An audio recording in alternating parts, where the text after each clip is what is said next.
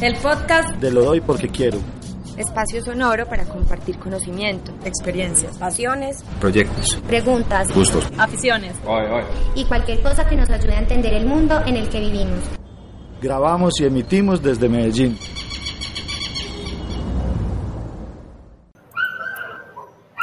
Ahora sí que empieza la fiesta. buenas noches o buenas tardes o buenos días, según ese lugar desde el cual nos estén escuchando y se conecten hoy al podcast de Lo doy porque quiero.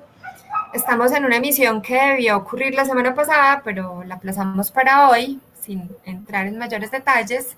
Estamos hoy con ustedes para hablar de esas canciones machistas del pasado, del presente y nos preguntamos también si son eh, del mañana, del futuro. Dime que no, canciones románticas del patriarcado de ayer, de hoy y de mañana. Ese es el tema que nos convoca esta noche en el podcast de Lo Hoy Porque Quiero.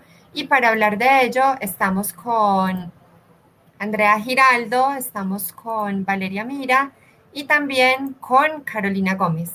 Andrea Giraldo es politóloga de circo y dueña de las fiestas de plancha del Guanábano.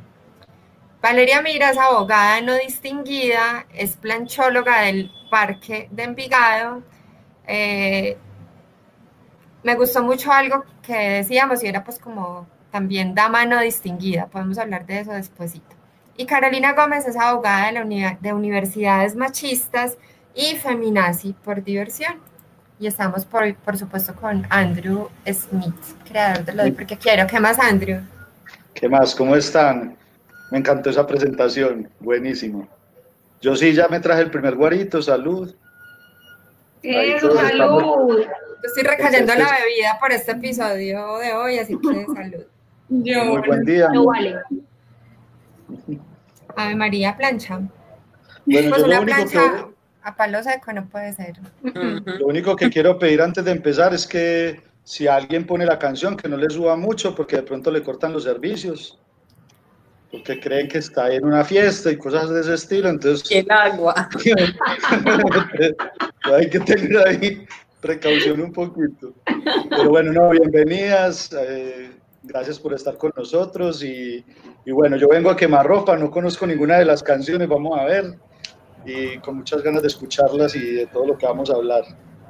O sea, yo creo que sí conoces las canciones, no sabes exactamente cuáles canciones van a estar hoy ahí sobre, sobre la mesa y vamos a sonar a pedacitos para que YouTube no nos censure y no nos corte este streaming.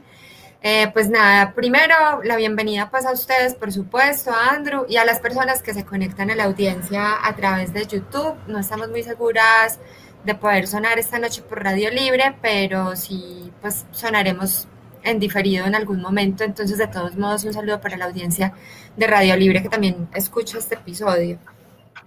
Yo, me eh, imagino que de muchas de estas canciones los recuerdos de las letras son borrosos por el horario en el que uno las escucha normalmente, pero pero sí, seguramente varias las he escuchado. El, horario y el estado en el que uno las oye. El horario y el estado. No, pero hay un tema y es que uno vino a escuchar en esos estados lamentables y borrosos estas canciones ya más grandecito, pero crecimos, pues yo crecí escuchando La Voz de Colombia mientras mi mamá hacía las tajadas pues para el almuerzo y le, planchaba justamente los uniformes a mi papá. Eh, entonces todo pues como muy muy del cuidado y muy patriarcal, pero, pero sí, o sea, mi mamá en la cocina, planchando, cocinando, escuchando la voz de Colombia, estas canciones son para mi vida literal de música de plancha. Eh, y ya después vienen los recuerdos pues difusos de la Galería de la Fama que nos han dicho por ahí que ha sido cerrada también. Es verdad, es verdad, Lo que pasa es que mi mamá era como rockerita, pero sí, es verdad que uno las escuchaba desde esa época.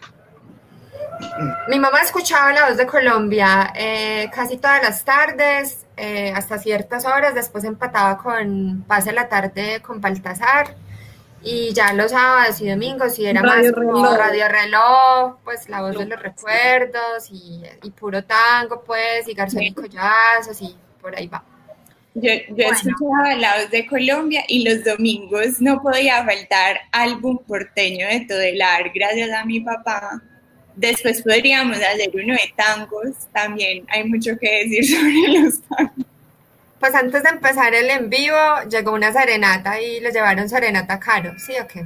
A Caro y a Valeria, porque parece son vecinos. De vallenatos.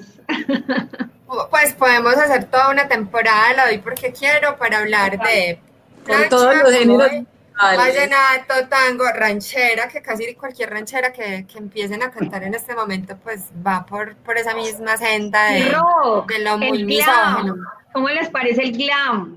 Por favor. No. Yo, yo- yo creo que podemos empezar por ahí, ¿no? Pues yo me voy a, voy a meter la cucharada así como de dónde viene esta pasión, ¿cierto? Que de dónde, de dónde viene ese gusto, que cada uno nos cuente como de dónde viene esa pasión y ese gusto por, por escuchar más allá estas canciones y, y ponerles más cuidado y, y lo que nos está reuniendo, pues. Eh, si quieren, yo empiezo. Yo, pues creo que como todas las que estamos aquí, tuve un primer acercamiento en mi casa, porque esta música, pues nosotros le decimos para planchar, pero es como música romántica de los 60, y pues mi papá son, de una generación donde en los 60 y los 70 estaban pues muy jóvenes y era la música que ellos escuchaban en, pues normal, como yo escucho ahora Shakira, no sé, eh, mi mamá escuchaba Rocío Dúrcal. Eh, pero tuve mi, o sea, mi momento de declaración de amor total para esta música fue en el colegio, eh, cuando unas peladas de 11, que eran como mi referente en esa época de cool, pues, y de quiero ser así cuando sea grande, eh, hicieron como un show con música para planchar. Y una de ellas me quemó un CD.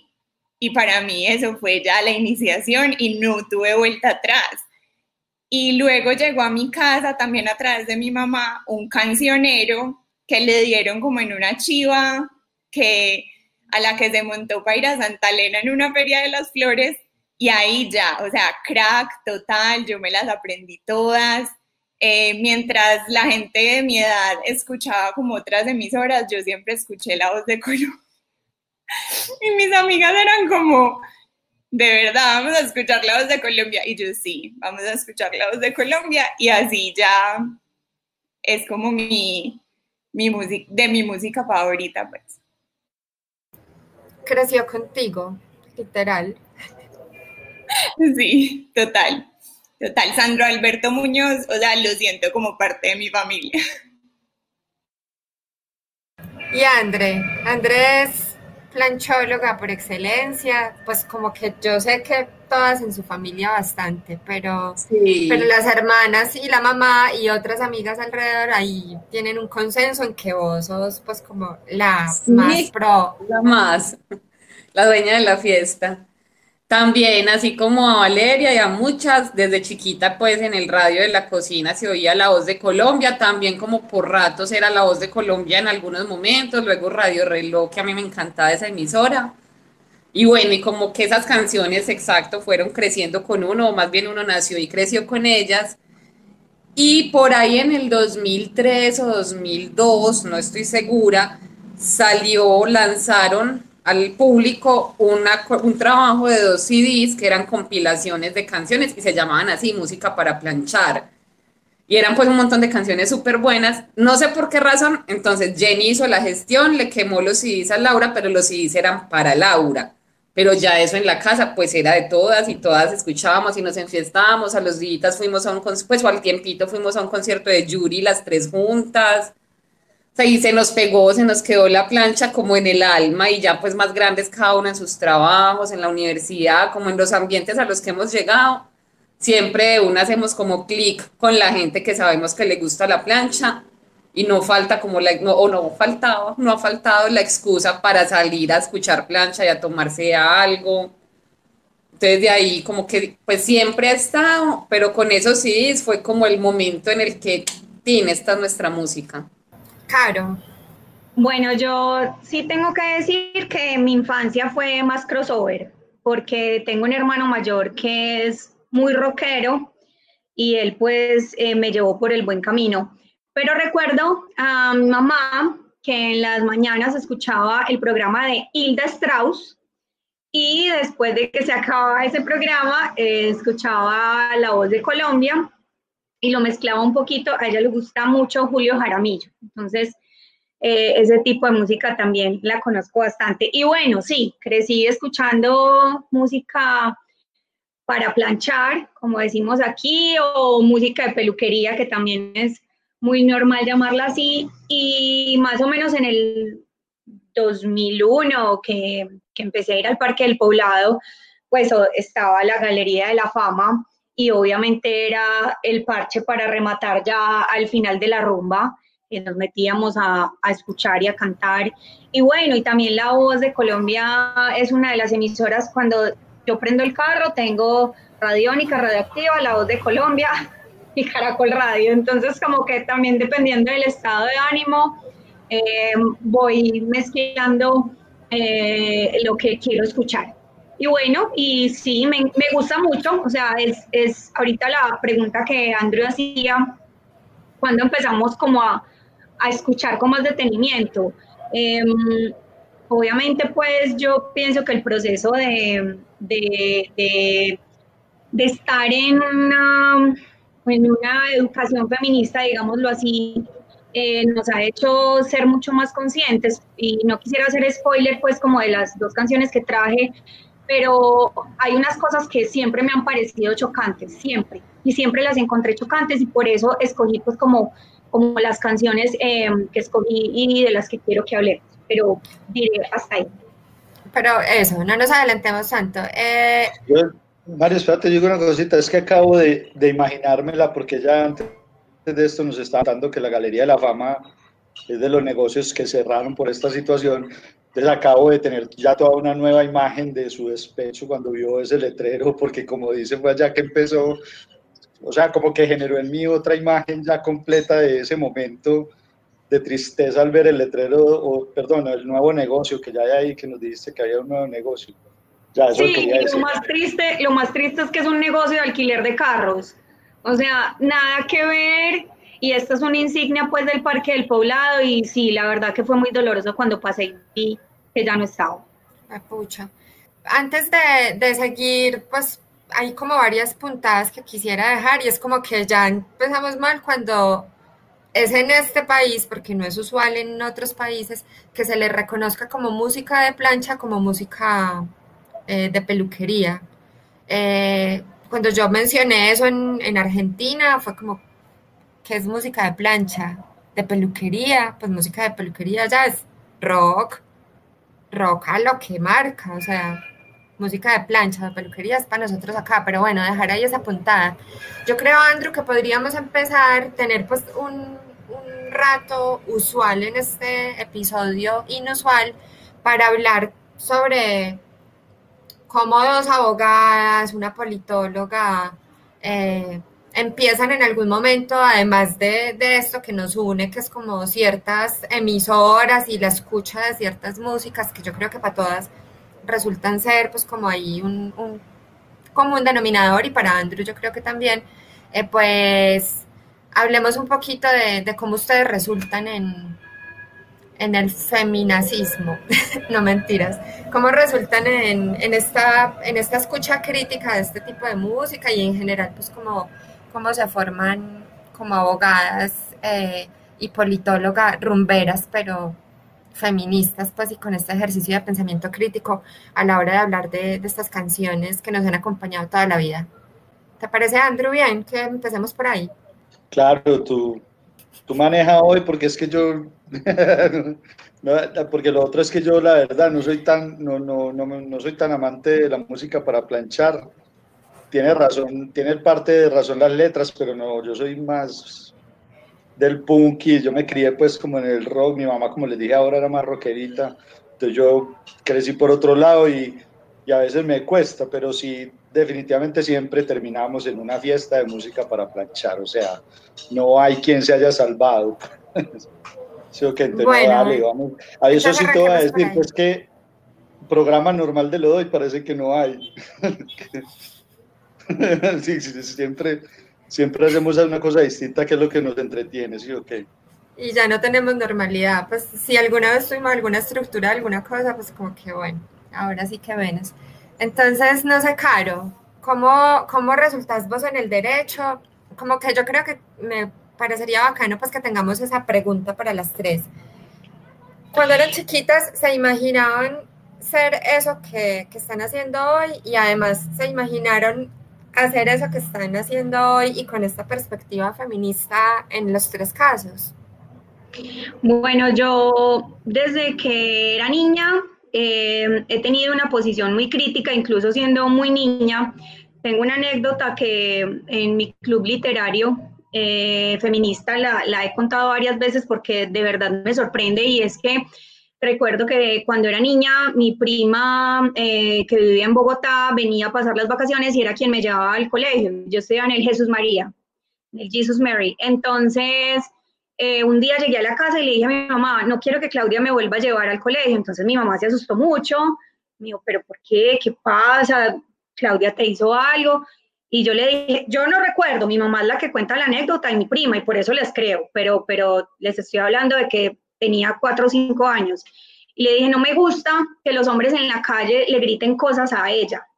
Entonces no me gusta que me lleve al colegio. Y, y siempre tuve como no sé, yo antes lo veía como una rabia interna, ahora no lo veo así, ahora lo veo como, como un fuego que me inspira. Y, y, eso siempre me condujo como a, tener amistades como muy, no abiertamente feministas, porque yo creo que, que ahora es que, ahora hace pocos años es que logramos salir del closet verdaderamente, eh, aunque nos sigan diciendo histéricas y exageradas, eh, pero siempre me rodeé como de personas eh, muy afines a, mis gustos y también la literatura ha sido para mí pues una gran influencia. Eh, cuando era niña además, yo pensaba, yo quería ser agente del FBI porque mi referente era Scully, por ahí en Twitter preguntaron en estos días y yo me acordé y bueno, efectivamente yo quería ser agente del FBI, era muy difícil siendo colombiana, eh, pero esa era, eso era lo que yo quería. Entonces, como que yo siempre me fui como por ese asunto de que me iba a gustar, inmiscuirme como, como en el tema de, de la ley y, e incluso cuando entré a la universidad, eh, mi pasión, creo que la todos los que estudiamos derecho, no sé si vale, le pasó en su universidad, mm, todas queríamos ser penalistas y, y, todas pensábamos que, que íbamos a ser penalistas. Yo pues recuerdo que cuando salí empecé a trabajar con penal, trabajé en una entidad pública y dije, no, no, esto no es para mí definitivamente, o sea, este, este tema no es lo mío y bueno, ya me fui pues como por otras ramas, ahora estoy especializada en laboral y me dedico a la consultoría de empresas. Y aterricé 100% en el tema feminista diciendo sí, eh, lo soy o al menos estoy en construcción en proceso de obtener ese carnet feminista. Em, eh, igualmente, muy a través de la literatura, eh, como les dije ahorita, pues tengo, de hecho, dos clubes literarios feministas, y digo tengo porque yo soy la fundadora, promotora y la que los empuja, eh, pero pues obviamente es de todas las mujeres que están conmigo en ellos y que les dan vida. Eh, y eso me llevó pues como a unas lecturas muy críticas desde otra perspectiva y lo más maravilloso que me pasó fue haber encontrado a Estamos Listas, el movimiento político, que ahí sí fue definitivamente que, que me conecté con las personas que me tenía que conectar y me enamoro porque cada día conozco a una nueva persona que hace parte de Estamos Listas, a una nueva mujer maravillosa y ahí sí definitivamente dejé aflorar pues como todo lo que había en mí. Y Andre, ¿cómo ha sido ese camino? Yo sé que Andre es más preparada que un cumis, entonces esa historia daría como para un episodio con Andre, pero así breve como vos estás en este momento haciendo esa cosa que imaginaste hacer de chiquita y cuando empieza un ejercicio profesional, que en tu caso es bastante multidisciplinar, o yo no sé, esa palabra está muy quemada, pero que va por varios lados, es bastante lo doy porque quiero, eh, a, combinarse y a mezclarse con este ejercicio pues de, de, digamos, activismo, con el hecho de reconocerte pues como una mujer activamente eh, feminista, además de dueña de las fiestas de plancha del Guanabano. Pero no soy, me creo la dueña, ojalá yo fuera la dueña. Eh, no, yo chiquita, yo soñaba con ser una mujer como las de las canciones de plancha, pues yo me quería casar, tener hijos, eh, sí quería ser profesional y estudiar, pues, pero quería era como, bueno, además de que pasé por desear y por soñar con ser muchas cosas, pues, entre actriz, cantante, médica, yo creo que hasta monja, bueno. Eh, ya pues cuando era el momento de la decisión estaba convencidísima de que mi camino en la vida era ser una super ejecutiva, ojalá de Bancolombia, entonces estudié administración de empresas. Y bueno, y estudiar en la de Antioquia, pues de alguna manera le manda a uno, así sea una carrera como administración, le manda a uno mucha información de muchas cosas, pues que yo no conocía en la vida y que en la universidad pública, pues como que fui despertando a ciertas cosas. Y bueno, no me casé, no tuve hijos. Terminando administración me di cuenta que yo no quería ser administradora, que, no me, que eso no era lo que yo quería pues dedicarme a hacer con mi vida, pero terminé la carrera y entonces estudié, empecé a esto, además porque entonces recién graduada empecé a, trabajar en Circo Momo y ahí pues como todo el tema de derechos, el enfoque de derechos para el trabajo con las niñas y los niños, como que me empezó a abrir un poco eh, ya como en el aprendizaje, en el conocimiento en temas de ley, de lo que es realmente el derecho, entonces por ese lado como los derechos de las mujeres y la vulneración, pues como que me empecé a dar cuenta que era necesario incluso desde el derecho que las mujeres tuviéramos unas cosas especiales, pues, o diferenciales. Eh, y como ya no quería ser administradora, entonces ahí me dio por estudiar ciencia política. Terminé ciencia política hace como tres años y ahí en ese camino empecé a conocer, me vine, ya me había venido a vivir al centro y empecé a conocer y a relacionarme con muchas personas y muchas mujeres muy cercanas al feminismo que se llamaban o se nombraban feministas y aprender y aprender y a decir, pues claro, es que yo, eso es lo que yo pienso, pues como que no, no había hecho consciente de que todo lo que yo pensaba sobre el lugar de las mujeres en esta sociedad y el lugar de los vulnerados en esta sociedad o de los oprimidos, pues ya tenía unos nombres y eso lo fui aprendiendo en ciencia política y ya ahí empecé yo a decir con toda la tranquilidad del mundo, soy feminista, pues así me vayan a a decir que soy histérica o que es que las mujeres feministas es porque somos frustradas o bla, bla, bla, bla, bla. O sea, como que con esos aprendizajes, digamos, académicos, se me quitó el miedo a reconocerme como feminista y a decirlo y a saber responder cuando me dicen cualquier cosa contra el feminismo. Y bueno, por supuesto, no, es la, no soy para nada la mujer con la que soñé ser cuando era chiquita y escuchaba plancha en el radio de la cocina de mi casa, pero pues soy esta y también me gusta mucho. De hecho, me gusta mucho esta, pues esa que soñé yo no soy eso. Yo no soy, ya, me resonó de una. Parce, como Andrew no escuchó las canciones, lo voy a entrevistar, porque Andrew también es parte de Estamos Listas y, nos ha apoyado un montón como aliado, entonces quisiera preguntarle a Andrew cuándo empezó a pillar que dentro de, de todo eso que es en la vida, que es un montón de cosas, es físico, es gestor cultural, es empresario de la noche, ahora es editor de libros, es impresor, es, bueno, de todo un poquito.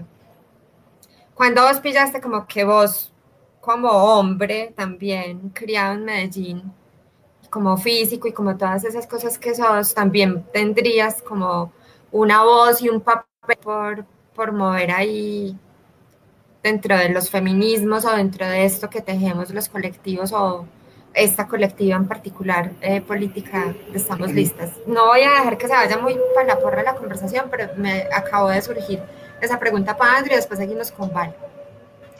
No, a mí me da un susto cuando decís esas cosas, es que le voy a preguntar a Andrew, yo como, ay, ¿qué, qué hacía quemar ropa? No, mira, yo, yo crecí yo creo que lo primero es crecer en un, como muchos en esta situación, no en esta situación, perdón, como muchos en esta sociedad, de un matrimonio de separados. Nosotros somos una generación que en un volumen muy alto somos de matrimonios separados. Yo hago parte de ese, de ese, de ese combo, de ese montón de personas en las que pasó eso. Y eso vivir con mi mamá siempre y la actitud de mi mamá y, la relación con mi papá y, las historias que he oído yo en ese momento, yo estaba muy pequeño, pero sí oía historias y si, si de esos pequeñitos que oyen todo y uno repite por ahí, esos niños canzones así, a mí me tocó como en esa época, la primera vez a los cinco, la segunda vez a los siete años. Creo que eso es como lo primero que yo digo, como, pucha, tal vez que empieza uno a ver incluso como injusticias en esa situación, ¿cierto? Como en esa, lo voy a decir, pues, eh, ese momento, pues, de, que era, que era mucho, pues, que las mamás iban detrás del estudio del papá, ellas tratando de hacer lo suyo también. Mi mamá trató de estudiar arte y todo, y lo estudió durante un tiempo, pero la carrera por la que se iba era la ciudad donde mi papá iba a estudiar el posgrado y etcétera. Y, bueno, ya llegan los hijos y a la que le tocó sacrificar gran parte de, su vida, obviamente, es a la mamá. Y llegan a Colombia y se separan, pues sí se separan. La historia es más larga, pero bueno, y, y llega a Colombia y se separan. Entonces, como ya eso me pone a mí en una posición siempre de reflexión frente a esa situación, frente a las mujeres, ¿cierto? Que siempre las vi como, como que había una injusticia ahí. Y ya después, ya más grande, ¿cierto?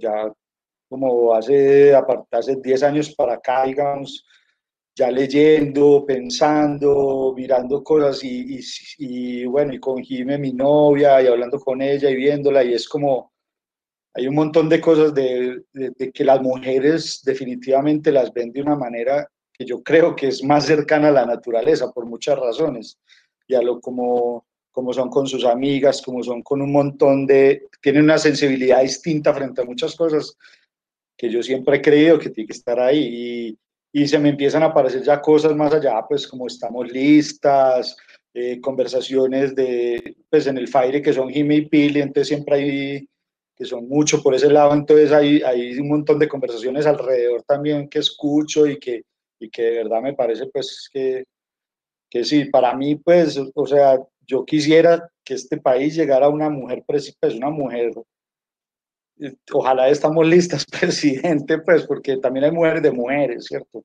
Como lo vemos en, en el mundo político, pero, pero me encantaría, ¿cierto?, tener esa feminidad allá arriba, porque creo que ven las cosas de una manera mucho más agradable. Pero el proceso arranca ya, ¿cierto?, con mi mamá y se traslada ya, pues, como en las conversaciones y en las lecturas de vida, como, como decía Caro ahorita. Bueno, gracias. Perdón por cogerte a quemar No, no, no, siempre me gusta es bacano. bueno, Iván, vale. ¿Cómo, ¿Cómo resultas? ¿Vos querías ser abogada desde chiquita? No. no, a ver, mira, yo creo que puedo rastrear algo como hasta mi niñez que creo que me llevó a escoger la carrera y es que yo siempre me preguntaba como yo por qué tenía unas cosas y otras personas tenían otras cosas. Y a mí eso me carcomió y todavía me carcome mucho porque yo estudié en un colegio católico en donde eso se veía desde una perspectiva muy de caridad cristiana, entonces nos llevaban como a hacer obra social y un montón de cosas que ahora veo desde una perspectiva muy crítica, pero que siento que me acercaron a una realidad que siempre me conmovió mucho. Entonces, desde chiquita yo me preguntaba eso, como, ¿por qué no todo el mundo tiene como las mismas cosas? Y luego, eh, en este colegio que era muy particular, donde nos decíamos que, tenían que, que, que teníamos que ser unas damas distinguidas y casarnos y tener hijos, y, y donde había una casita de muñecas y bebecitos y escobitas y todo también pasa algo muy charro y es que nos daban clases de filosofía desde muy chiquitas. Y a mí eso me parecía, o sea, como la, el evento de la semana para mí era la clase de filosofía.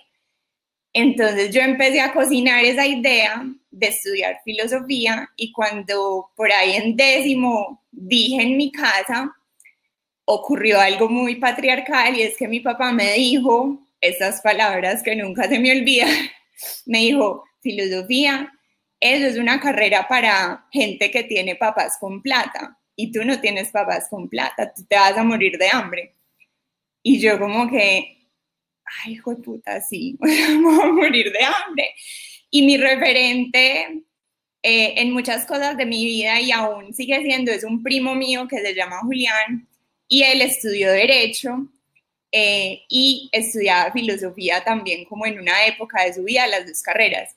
Y yo dije, pues si Juli, que es así como, como que nos gustan las mismas cosas, estudió Derecho, pues yo voy a hacer ese amague eh, y me voy a presentar a la de Antioquia a Derecho y de segunda opción voy a poner Filosofía y nadie va a pasar a Derecho a la de Antioquia, pues es lo que se presentan como 5 mil personas.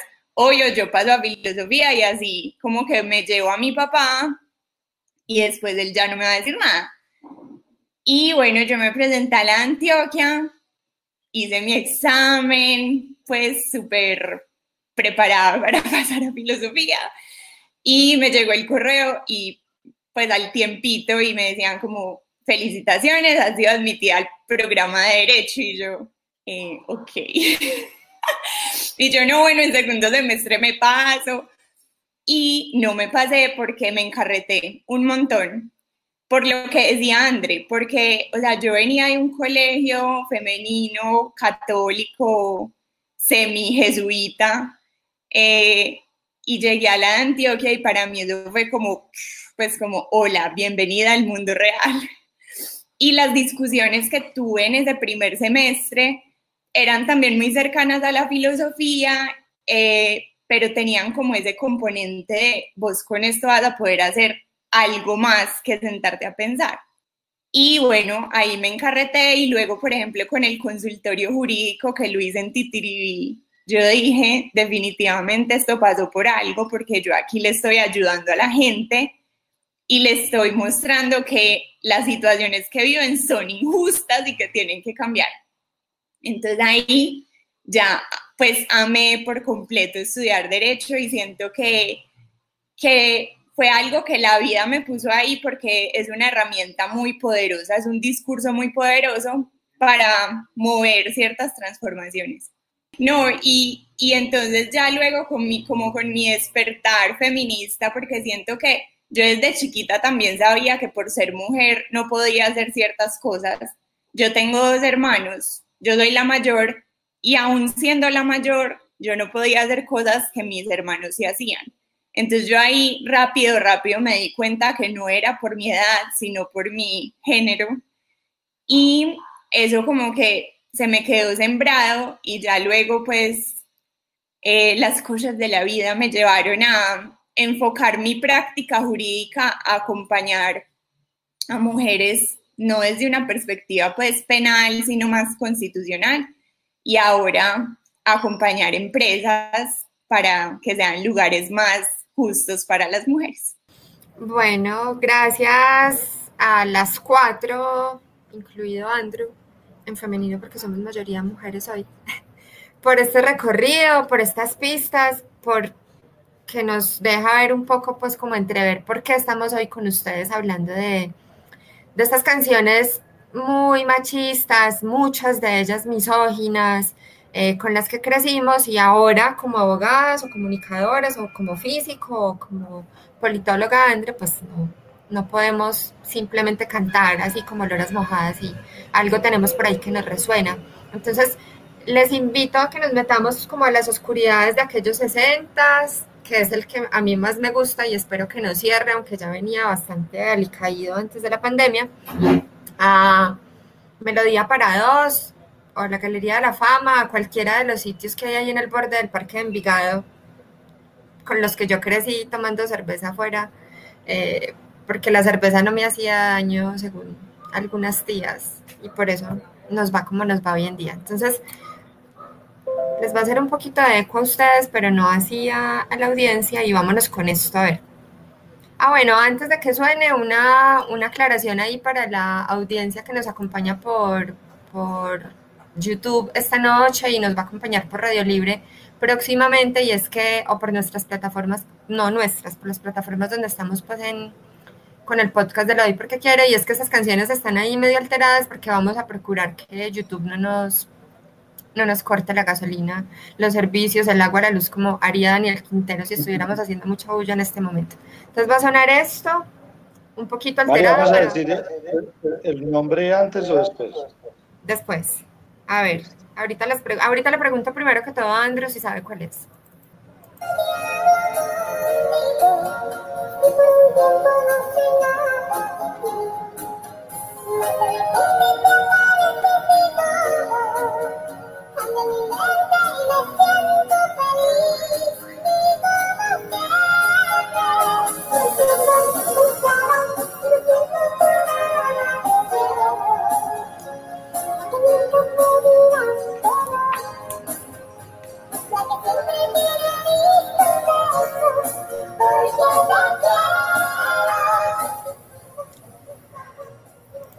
Bueno, la alteración de, del, del, tono de este tema es por cortesía de YouTube y de las grandes corporaciones digitales que afectan nuestros derechos digitales.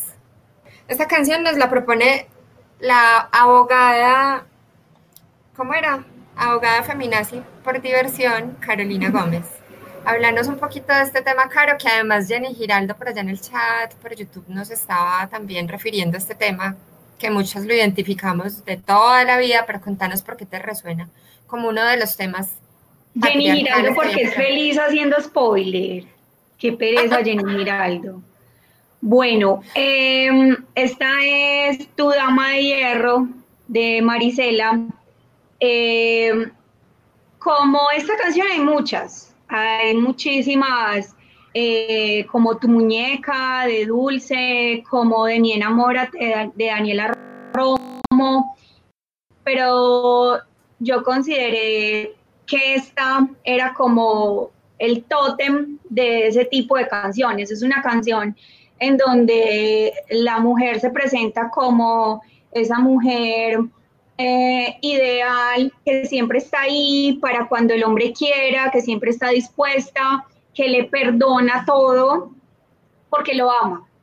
Y el coro es, es a mí me parece supremamente fuerte porque dice, sigo siendo tu esclava, sigo siendo tu dama de hierro, la que nunca te dirá que no, la que siempre tiene listo un beso, sigo siendo tu sombra, sigo siendo tu niña mimada, reconozco que sin ti no vivo. Em, esta canción me parece bastante chocante, siempre me ha parecido, aunque claro, la tarareamos y nos la sabemos y si la ponen pues en la fiesta donde estamos escuchando ya esa música, la cantamos a grito herido.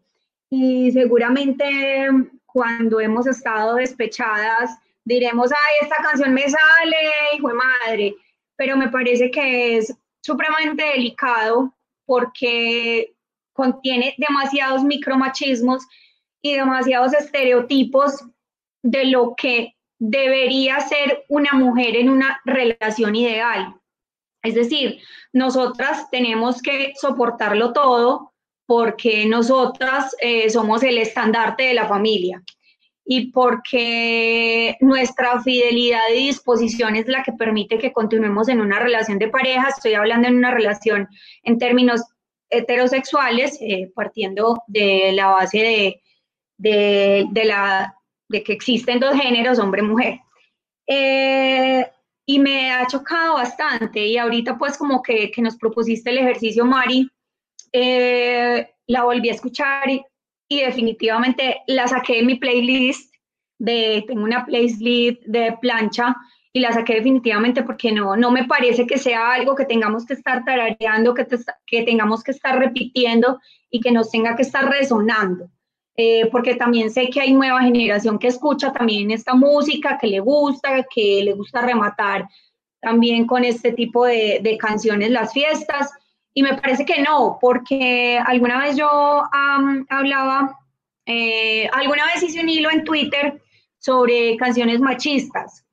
Y bueno, y yo presenté una de las peores que es de este señor misógino, eh, Diomedes Díaz, y a partir de ahí salieron muchas más canciones y alguien comentó, no, pues es que si a eso vamos todos los géneros, entonces son machistas. Yo pienso que no es que todos los géneros sean machistas, y tampoco estoy de acuerdo con ese comentario de que entonces tenemos que dejar de escuchar toda, todos los géneros. No, yo creo que hay que repensar, hay que repensar es, las canciones, independiente del género musical, y hay que ver que no es que sonamos exageradas, que hace 10 años porque se podía escuchar y no pasaba nada y nosotras no decíamos nada. Simplemente es que hoy tenemos que repensar como ese tipo de música y decir definitivamente esto no va con nosotras. Perdón, Mari, estoy haciendo spoiler. Sí, porque quiero proponer que nos, que nos organizamos un poquito con todo lo que nos cuesta porque tenemos tantas ganas de hablar y tanto para decir, eh, pero tenemos esta estructura de, del ayer, de estos temas repatriarcales, también tenemos ahorita unas canciones como más liberadoras que vamos a ver que también existen, eh, estamos un poco en el hoy, que es como desahogarnos y, contar estos temas que y ya tenemos pues también como el mañana, como qué hacemos pues, quemamos todo esto como si fuéramos el ex procurador eh, o le echamos candado y le, echamos a una gaveta del olvido o con qué sentido vamos a seguir escuchando estos temas y con qué perspectivas más críticas o pedagógicas o problematizadoras, pero eh, dejemos eso para ahorita, hagamos una especie de catarsis, desahogo de esta puta canción. Yo me di cuenta en algún momento de mi vida que vea lo que dice, cómo se le ocurre. Fuimos con Caro, vámonos con uno de los temas de... Yo, yo quería, yo quería decir algo, Mari, es como, porque estaba acá en el jueguito, yo sé que yo no soy el más experto, pero seguramente los que nos están viendo y escuchando, está como bacano el jueguito de adivinar la canción. Entonces el spoiler no ayuda, entonces ayudemos al jueguito, como que como la letra es así, seguramente todos los que, ah, yo sé cuál es, me gustó el jueguito, yo trato, pero esa no la adiviné. Ahorita, ahorita te voy a preguntar por la que sigue y les voy a proponer entonces, Val, eh, Andre y Caro, dos minutos para que saquen todo lo que tienen que decir sobre ese tema. Y cuando pasen los dos minutos yo les digo, bueno, calma, ténganla ahí y, seguimos con la otra. Listo, para que hagamos esto y no se nos quede por fuera pues como mucho más de la conversación que tiene tanto de largo como de ancho sobre relaciones tóxicas, sobre eh, el amor romántico, sobre los roles y estos desniveles que hay en las relaciones, no ni siquiera de vieja data, pues, en estas canciones viejas, sino que lo sabemos hoy tan latente todavía. Entonces, vámonos con...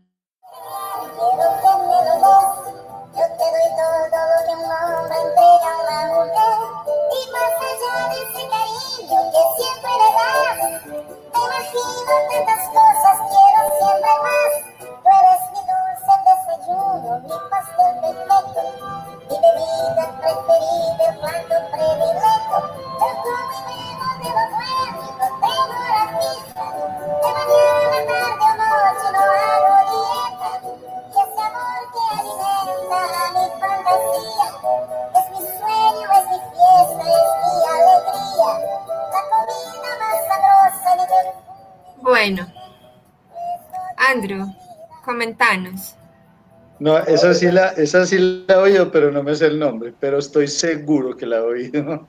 Y dice más o menos cómo, que, o no, es, ¿qué te suena? No, yo traté de hacer trampa, quité el audífono para ponérselo aquí al Chazam. No, no, Pero eso es una buena noticia para mí. Espero que yo tenga malo el Shazam también y no lo haya agarrado. No, bueno. pero yo era con el audifonito, pues no, no creo que le haya entrado el sonido. A ver, ¿quién propuso esta canción por acá? Está abajo a la izquierda mía, es André.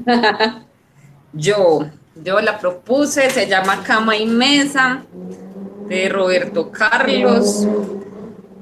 Y bueno, y más que ser una canción directamente machista, es como una canción que plantea una idea del amor súper patética pues como tú eres todo, tienes que ser todo para mí, yo quiero ser tu jabón, tu almohada, tu comida y que tú seas mi comida. O sea, es como, ay, cálmese, vaya, trabaje, pues.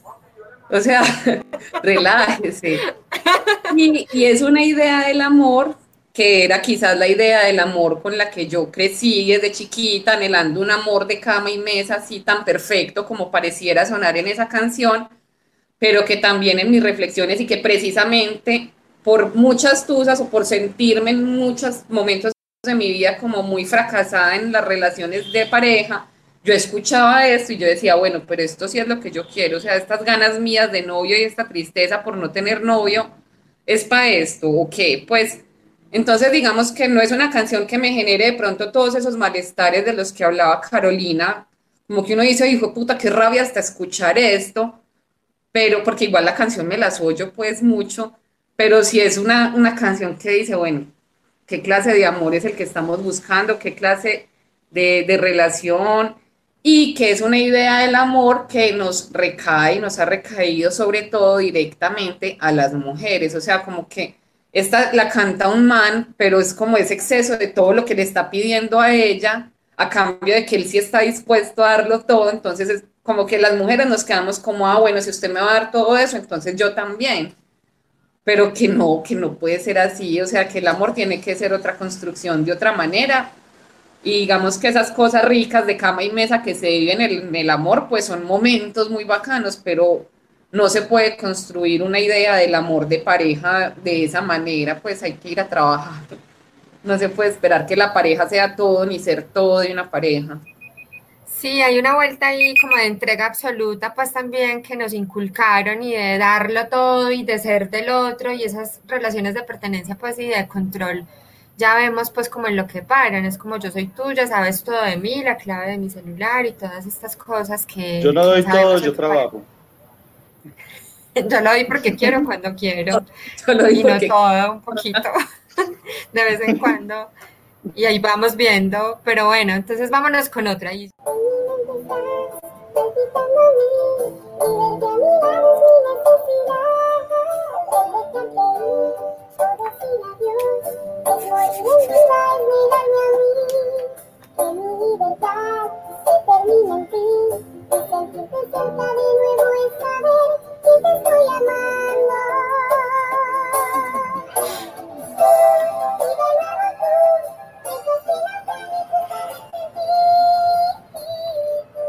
El podcast Pues Yo, yo apostaría que se llama tú. Muy bien. No, sos Pero- un mago, pues, impresionante. A ver, esta canción yo creo que está como por los lados de Valeria. Sí, esa la propuse yo porque eh, Noelia, pues creo que es la única canción conocida que tiene y representa como, como esa nueva generación de la plancha, pues como, como que no es esta estrella de los 60 o los 70, sino que es una mujer relativamente joven que reproduce nuevamente esa idea de la que hablaba Andrea, del amor como una entrega total. Y ella en esa canción dice, eh, pues cantándole a este man, que has hecho de mí lo que tú quieres, lo que esperas, lo que has deseado, que la moldó a su sexo, a sus ansias, a sus amistades. Y me parece profundamente violenta porque precisamente refuerza esa idea de que en una relación eh, pues erótico-afectiva heterosexual, la mujer es la que debe ceder y acomodarse a los deseos del hombre, que los deseos del hombre son absolutos, son el absoluto de la relación y que ella simplemente tiene que eh, acomodarse y, someterse a esos deseos.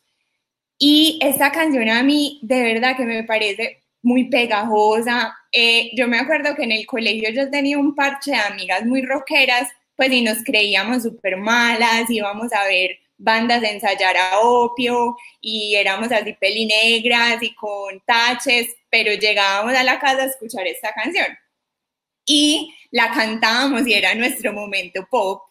Eh, después de todo este mundo sordido de las salas de ensayo, eh, y crecimos con esa idea. Y yo, por ejemplo, soy casada y nada me ha enseñado más que estos dos años de convivencia con mi señor marido, de que el amor no tiene nada de lo que esas canciones dicen y que, es un, y que debe pensarse más como una sociedad entre iguales. Va. Esto toca con tiempo porque acá nos quedamos fue pucha hasta mañana. Vamos con otra. A ver, ¿esta quién, quién la propuso?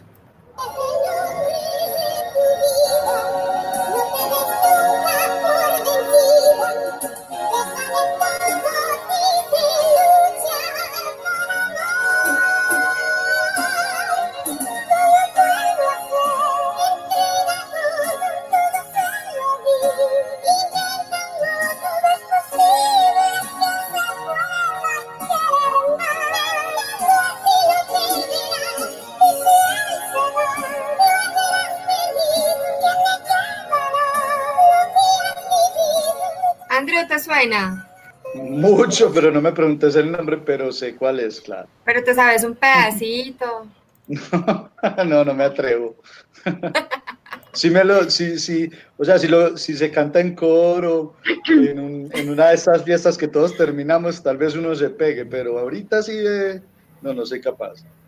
Claro, contanos, contanos por qué propones esta canción hoy. Bueno, esa canción es Cosas del Amor de Ana Gabriel, featuring Vicky Carr. esta canción yo eh, me recuerda mucho un despecho que tuve cuando tenía 22, 23 años. Eh, y fue un despecho muy doloroso. Claro, la flor de la juventud, el amor pasional. Y, yo no entendía, yo no entendía por qué él me había dejado. Pues para mí en ese momento era, era algo imposible de entender. Eh, esta canción habla de precisamente una situación así, una relación que se está terminando porque el hombre ya no quiere seguir y ella le pregunta a su mejor amiga, pero, pero amiga, ¿qué está pasando? Y, y, en, y una de las frases más chocantes es, ¿no será que has descuidado la forma de buscarlo en el amor? Quizás la casa, la rutina se han convertido en tu enemiga. Entonces ahí eh, yo en, en, algún momento pues la cantaba grito herido y decía, me identifico con esta canción, pero afortunadamente mi mejor amiga de esa época era una mujer eh, que ella, yo sé que no se llama feminista a sí misma, pero lo es. Es una mujer que siempre fue eh, muy segura de, de lo que pensaba y de lo que sentía, y cuando poníamos esta canción, ella me decía, no, ¿cómo es posible que que ese sea el consejo de una amiga, al contrario, ¿cómo así que no, no supiste buscarlo en el amor? No, no es cuestión tuya, no es una cuestión tuya, fue una cuestión de la relación de los dos y pues si él se fue, seguramente fue algo de él, no puedes echarte tú la culpa. Entonces, eh, me resuena mucho porque me recuerda a mi mejor amiga de esa época, me recuerda ese despecho tan doloroso en el que estuve, pero también en ese momento eh, comprendí que, no se trata de, cuestiones de una u otra persona en una relación, una relación es de dos y no podemos echarnos la culpa a nosotros. Y ahí, si Mari me, perdona 10 segundos más, eh, estoy como en los debates presidenciales. Eh, hay otra cosa y es que el sexo, y esto lo, lo hablo porque ayer tuvimos una clase precisamente de esto, donde el sexo se vuelve transaccional. Entonces, así tú no quieras como mujer tener sexo y porque los hombres siempre quieren tener sexo, supuestamente, que también me parece una construcción demasiado patriarcal. Entonces, eh, eso lo tenemos que utilizar como transacción para que el hombre no se nos vaya, para tenerlo. Y, por eso quise traer esta canción. Gracias, Caro. Mucha tela para cortar. O sea, yo estoy acá tratando de quedarme en mi rol de, de hilo y no de participante. Vámonos con otra. preguntas ya empecé a anotar preguntas para ahorita porque sí, hay una, no se me pueden pasar. bueno, yo estoy manteniéndome en mis cabales y ya vamos con, con, otro tema, entonces a ver si lo distinguen por acá, por estos lares, sobre todo Andrew. En el chat veo que están muy activas, que identifican muy rápidamente esto que nos ha tocado hacer por el algoritmo. Nuevamente disculpas a quienes se sumen a la audiencia porque nos toca hacer esta alteración del tono de las canciones a ver si, si no nos corta YouTube. En todo caso, esto va a quedar grabado para la próxima y vámonos entonces con una cuñita y, y con otro tema que a mí me saca la piedra. El podcast, el podcast, el, el podcast. El podcast te lo doy porque quiero. Espacio sonoro para compartir conocimiento. El podcast te lo doy porque quiero.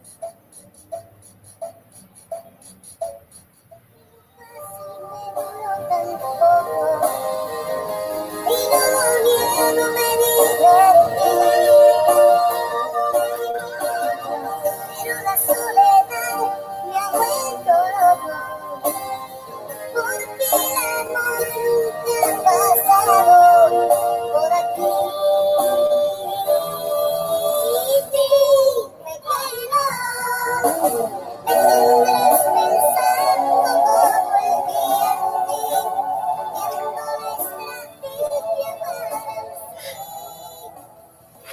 ¿cómo le parece? Además que se inventan las canciones más rebuscadas del puto mundo. Es que lánzame un sí camuflajeado. Bueno, Andrew, Andrew sabe cuál Esa dime que no. Nombre. Muy bien. Dime, dime que no. Vale. Bueno, ¿por dónde empezar? Yo creo que aquí me voy a gastar otros 10 segundos. Eh, esta canción la detesto por dos cosas. Primero, porque creo que hace una apología directa a la cultura de la violación. Y segundo, porque es muy pegajosa. Y entonces yo, para prepararme para, este, para este, esta conversación, la busqué en YouTube porque no quería contaminar mi algoritmo de Spotify y, y vi los comentarios en 2020 y yo dije como, marica, algo está muy mal ¿Y por qué algo está muy mal? Porque básicamente lo que dice este señor es que cuando una persona dice que no, está queriendo decir que sí. La puerta de entrada para cometer cualquier tipo de vejámenes eh, contra alguien en contra de su voluntad. Y eso me parece muy problemático porque refuerza dos ideas que son muy nocivas para la seguridad de las mujeres. Primero, que eh, nosotras no tenemos agencia moral, entonces no podemos decir sí o no, bien o mal, sino que cuando decimos una cosa queremos decir otra. Y queda interpretación del otro, que normalmente es un hombre, decidir si nosotras sí queremos o no queremos hacer una cosa. Gran peligro para las mujeres. Y la segunda es que refuerza esa idea de que las mujeres tenemos que hacernos las difíciles. Y esto es lo más reiterado en los comentarios de YouTube de esta canción. Y son mujeres diciendo como, me encanta, me encanta esta canción porque si ven, esto demuestra que nosotras tenemos que ser difíciles. Las que son fáciles son para un ratico, son para jugar. En cambio, las mujeres de verdad nos tenemos que hacer desear. Entonces vuelven y nos ubican en esta posición de objeto del deseo y no de sujetos deseantes y que ahí me refiero como a todas las discusiones que existen en la literatura sobre esto y lo peligroso que es. Y eh, creo que para las discusiones actuales sobre acoso sexual, esa canción nos demuestra por qué es una problemática tan generalizada. Es como, dime que no, y lánzame, y aquí es la, esta es la perla de esta canción, un sí camuflajeado. Además, sea, ninguna licencia poética permite masacrar el idioma como lo hace este señor. Y eh, un sí camuflajeado es esa idea de, precisamente esta mujer me está diciendo que no, sabes que no quiero que me hagas eso, no quiero que me toques, pero me estás dando a entender que sí, entonces te voy a tocar y para mí, o sea, me hierve la sangre porque esa justificación es la que ha permitido que muchas mujeres sean acosadas en sus trabajos, en sus universidades, por sus mismos amigos, por sus mismas parejas que sean violentadas. Y es algo que cantamos como, pues y que, que incluso a muchas mujeres les parece que hay algo de razón porque todavía consideran que presentarse como sujetos deseantes y como mujeres que son eh, dueñas de su vida sexual, las va a poner en una situación como de inferioridad o, de una categoría como de mala mujer. Bueno, tiempo de vale y vamos a terminar este sexteto, que podría ser un milteto, y yo creo que esa palabra no existe, con otro tema que nos ha propuesto André. Vamos con este y ya entramos ahí a liberarnos un poquito y a a escurrir un poco estas energías controladoras y misóginas que nos dejan algunos de estos temas. Vamos.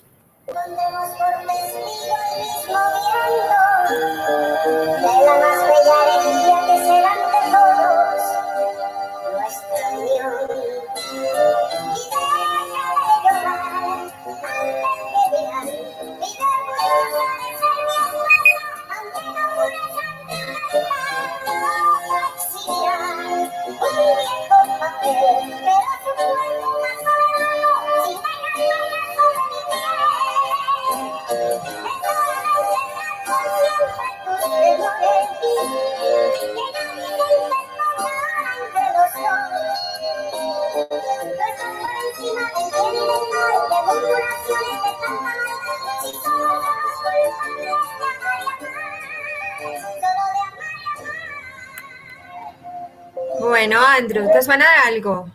Eh, no, lo de siempre. Uno la, uno la ah, no, uno la ha escuchado y no, y no, pero no me sé el nombre ni, pero sí la he escuchado, evidentemente. Tú estás por encima del bien y del mal. pero es, es terrible desde el nombre, André Parce. Yo no sabía que esa canción se llamaba así, se llama La más bella La más herejía. herejía.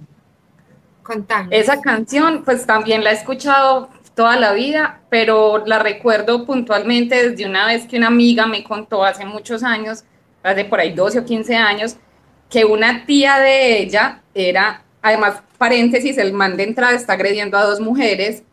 La tía de ella tenía ese rol de la, de la que se iba a ser la esposa, aunque no jure ante un altar, ante un altar y que la cantaba como con el desconsuelo de ella esperando al man que se va a resolver por ella, pero nada y nada y nada y nada.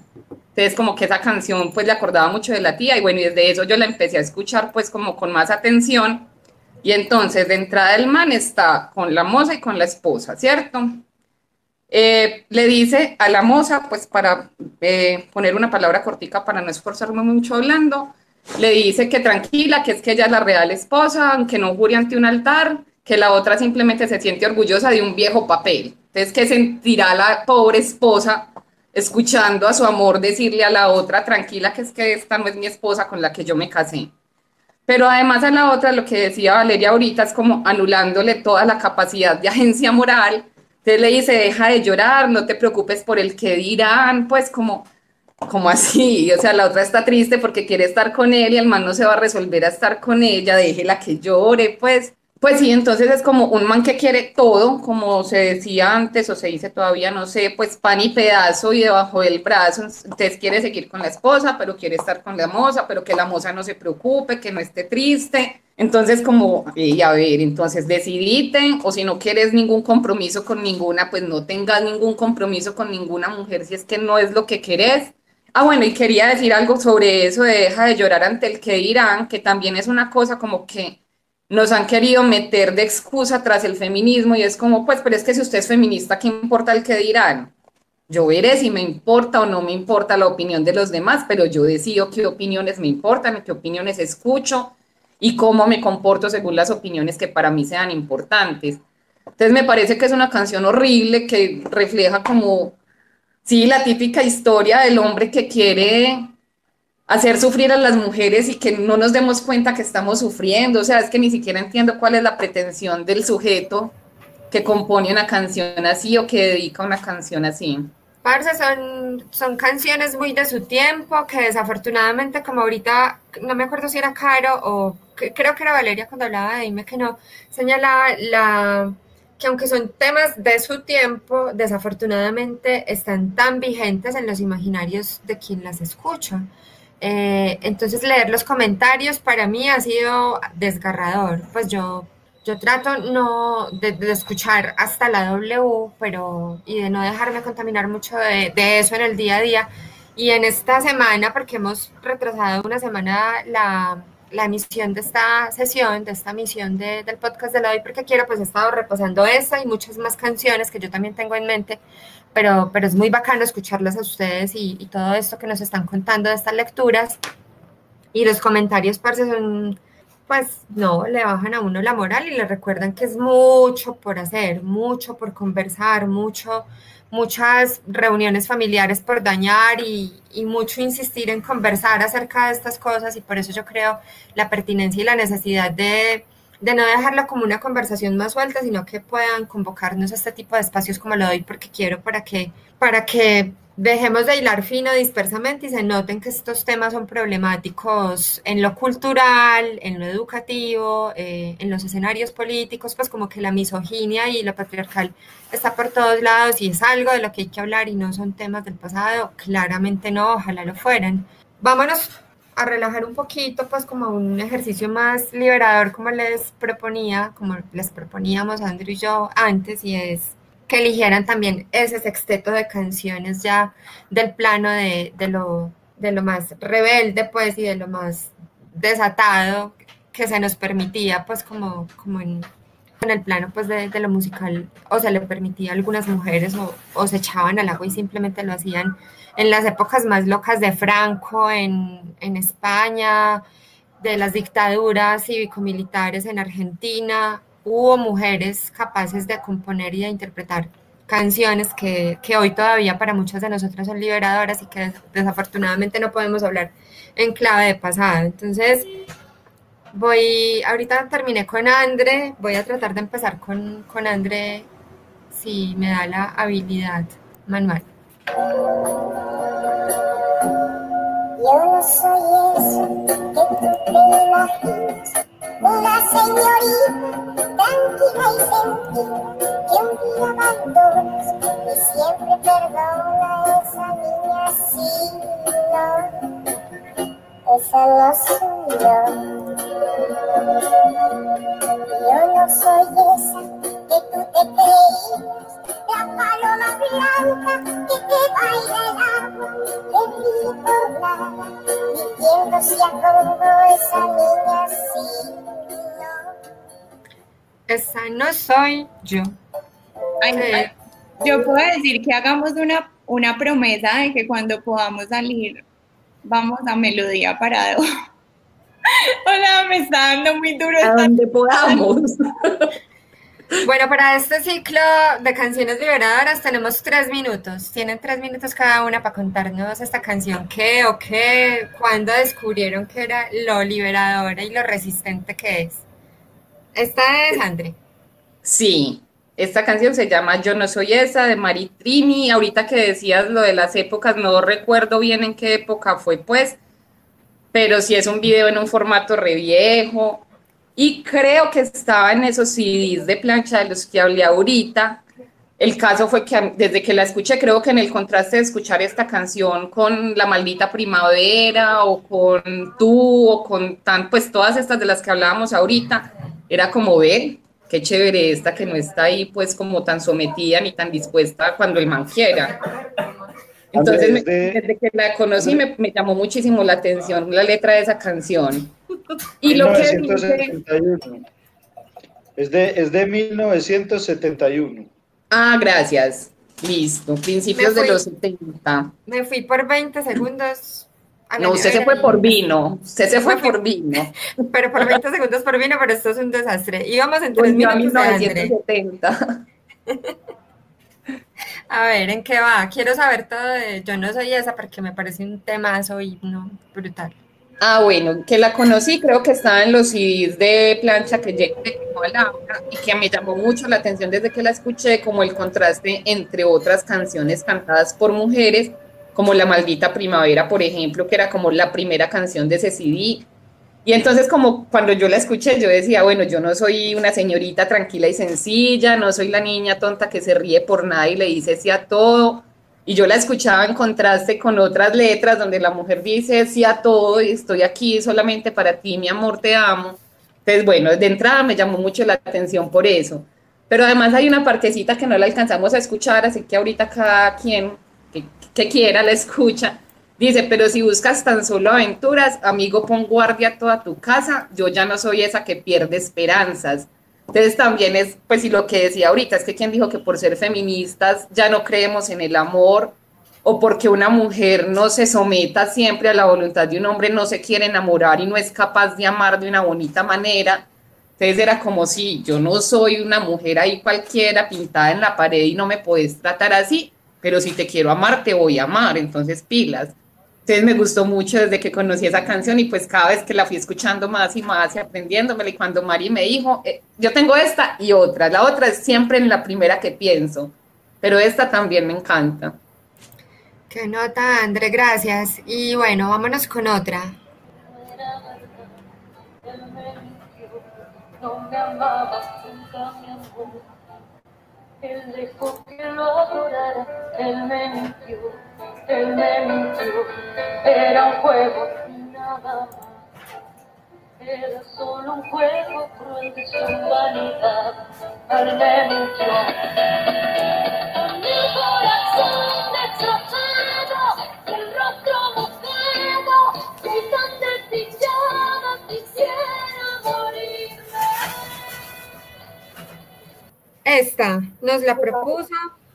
Yo, bueno, a mí Amanda Miguel me parece una mujer muy poderosa, pues como su capacidad histriónica y esa voz que tiene, aunque también tiene unas canciones muy machistas, Eh, esta me pareció interesante traerla porque siento que es un poco lo que uno siente cuando se da cuenta de que vive en un mundo patriarcal. Eh, y es como, marica, me voy a morir, o sea, todo se me, somos, todo se me derrumbó y me doy cuenta de que todo lo que me han dicho en mi vida es mentira y hay una parte que me gusta mucho, es como los besos, las rosas, o sea, todo eso es como un artificio para que tú te mantengas en tu posición. Em, y, y, también hay otra parte que me gusta que, que dice como es solo un capricho que el niño tenía. Y es porque nuestra sociedad se ha organizado siempre para satisfacer esos deseos del hombre Incluso hay varias teorías que dicen que lo que las mujeres, pues lo que se busca de las mujeres es un poco que sigamos criando a esos niños mimados eh, y, y, y, complaciéndolos en todos sus caprichos. Entonces me gusta porque en esto ella se da cuenta como que todo es mentira y hay un dolor muy fuerte. Y creo que Caro lo decía de una manera muy bella ahorita, que es como esa rabia inicial que yo no sé si a ustedes les ha pasado, pero a mí esa rabia inicial vino acompañada de un miedo terrible de salir a la calle porque fue como el momento más álgido, fue cuando un tipo me atacó en la calle y yo dije, María, este man me va a violar y fue horrible y fue de fiscalía y de todo. Y yo ahí dije, vivo en un mundo que no está hecho para que yo sea libre. Y ese duelo para mí fue tenaz y es como esta canción, es darme cuenta de que mis papás de alguna forma me mintieron al decirme que yo podía hacer lo que yo quisiera, que mi colegio me mintió al decirme que íbamos a ser las ciudadanas del mañana porque salgo a la calle y un man me persigue en una moto cinco minutos y me puede tirar un rastro y violarme y matarme. Entonces siento que ahí se condensa como toda esta rabia que siento que que es lo que ha potenciado el movimiento feminista en estos últimos años y que hay que canalizar, porque está bien sentir un rabia y querer acabar con todo y decir como soy tan desdichada, quisiera morirme, pero hay que superar esa etapa y empezar a decir como, listo, ¿cómo, cómo voy a empezar a mover esto para que cambie? Y eso en la voz de Amanda Miguel me pareció como wow. Y de hecho, pues con Caro y con Jenny decíamos canciones para dedicarle al patriarcado. Él me mintió y por eso las escogí. Tremenda. Yo también la elijo como uno de mis temas insignes, así de me di cuenta por fin y, y me quiero liberar y pero, pero tengo derecho a tener enojo pues y a tener rabia y no quiero atender esos llamados a, a calmarme y a, y a ser más, más tranquila al exponer mis ideas y mi enojo. Cantar esta canción es un buen desahogo, pues. Vamos con otra.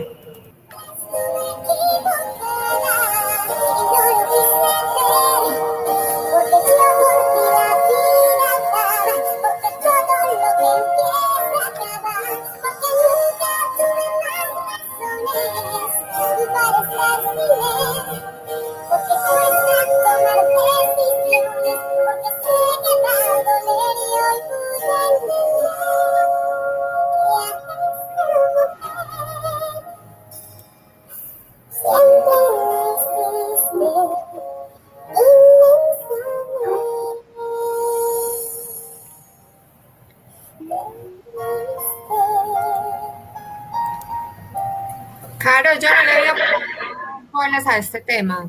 Talía, te amo.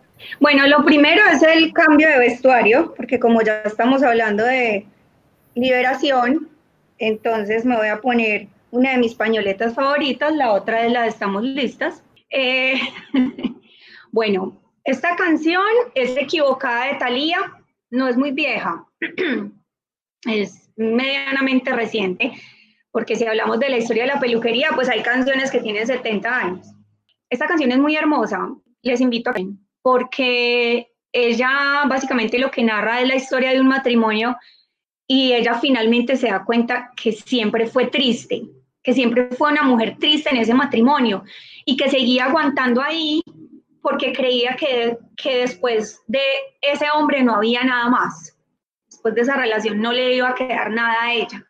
Pero ella misma dice, siempre estuve equivocada y no lo quise ver y me parece que, que eso es fundamental y rompe con lo que ahorita estaban hablando André y Vale de esas canciones donde nos enseñan, donde el patriarcado nos enseñó que el amor es entregarlo todo y quedarnos vacías.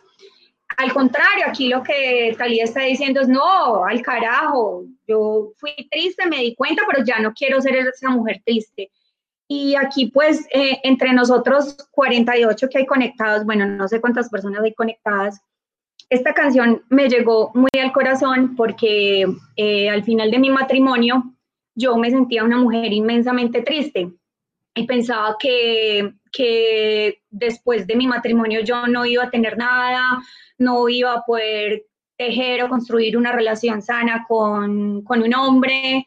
Y, y, yo sé que mucho tiempo me dije mentiras, así como Talía eh, en esa canción y como muchas nos hemos dicho y también muchos, porque esto es una historia que también le pasa a los hombres. Eh, y aguanté y aguanté hasta que en un momento dije, yo no puedo seguir siendo esta mujer triste y depresiva que estoy siendo. Y finalmente me liberé, eh, me liberé de un matrimonio que era con un gran hombre, un hombre maravilloso, con quien no, no tuve ningún conflicto asociado con el tema de género, ni de la violencia, ni absolutamente nada, control, nada, nada. Todo fue un matrimonio muy bonito, pero simplemente yo ya no era feliz y, y, y entonces en ese cuento familiar católico de que el matrimonio es para siempre y que nosotras tenemos que aguantar porque somos el pilar de la familia, si la familia fuéramos él y yo. Eh, en un momento yo dije, no tengo por qué aguantar más, sí, fueron muchos años, más de una década, pero yo no tengo por qué sostener un matrimonio que ya no me hace feliz, porque finalmente yo soy la que importa. Y, y por eso esta canción la comparto con ustedes, porque es una canción que para mí tiene muchísimo significado. Gracias, Caro. Ari, Eh, yo, voy a, yo voy a hablar ya, solo voy a saludar, pues, porque es que, no, quería decir que ahora que me preguntaste, me quedé pensando, y, y como lo que han dicho, y es que la verdad yo siempre he estado rodeado, bueno, y voy a hablar es porque ahorita de pronto hablo más enredadito, que con las canciones y con los comentarios, yo voy ahí con ese guarito así. No, sabes que estaba pensando y es como que, que las veo, las veo a ustedes hablando y es, yo siempre he tenido afortunadamente mujeres fuertes alrededor. Entonces estaba recordando que mi abuela de pronto siempre se ve estas transmisiones así, o sea, así es de fuerte que tiene 93 años, prende el computador y se mete a YouTube y ve la charla de lo de hoy. Entonces, entonces es como, como saludarla y, tengo ese referente también. O sea, mi mamá, mi abuela, Jime, siempre he tenido como mujeres fuertes ahí al lado que, que como para ampliar un poquito, no quería, me, me acordé de mi abuela y no la quería dejar por fuera de esa respuesta, porque siempre Ah, fue yo un también personaje quiero, también saludar a tu abuela porque la admiro un montón, porque además ha hecho de las, cosas, de las cosas más sentidas, pero estamos listas, las ha hecho ella, que fue hacer una ilustración increíble de un paraguas que admiramos mucho, que todas queríamos tener un paraguas de esos, pero pues no nos. ¿Cómo se llama la abuela? Eh, Lolita Quintero. Ay, saludes Lolita Quintero. Gracias por escucharnos. Pero además voy a aprovechar que yo también estoy prendida después de tanto tiempo para decirle a, a Lolita que a mí me encanta hacer cosas con Andrew porque es un aliado, porque es de los de los amigos y hombres con los que uno siente que sí puede hacer cosas de igual a igual, con mucho respeto, con mucho con mucha cofradía, pues igualitaria y, eso es muy escaso. Yo tengo amigos que quiero mucho, pero las relaciones tienden a ser desniveladas, incluso pues con papá, incluso con los tíos, siempre hay unos desniveles ahí y Andrew es el amigo que no y por eso yo me siento muy afortunada de que él haya aceptado la invitación que le hicimos para estar en Estamos Listas y me siento también muy agradecida por poder hacer este tipo de conversaciones con él porque con otro amigo sería muy difícil que estuviera acá tomando aguardiente, escuchando y metiendo la cucharada para decir cosas bonitas sobre la abuelita o sobre la mamá o tratando de adivinar el tema que escuché una vez en la Galería de la Fama. Bueno, tenemos otro tema por acá después de este que es otro, así como bien insigne.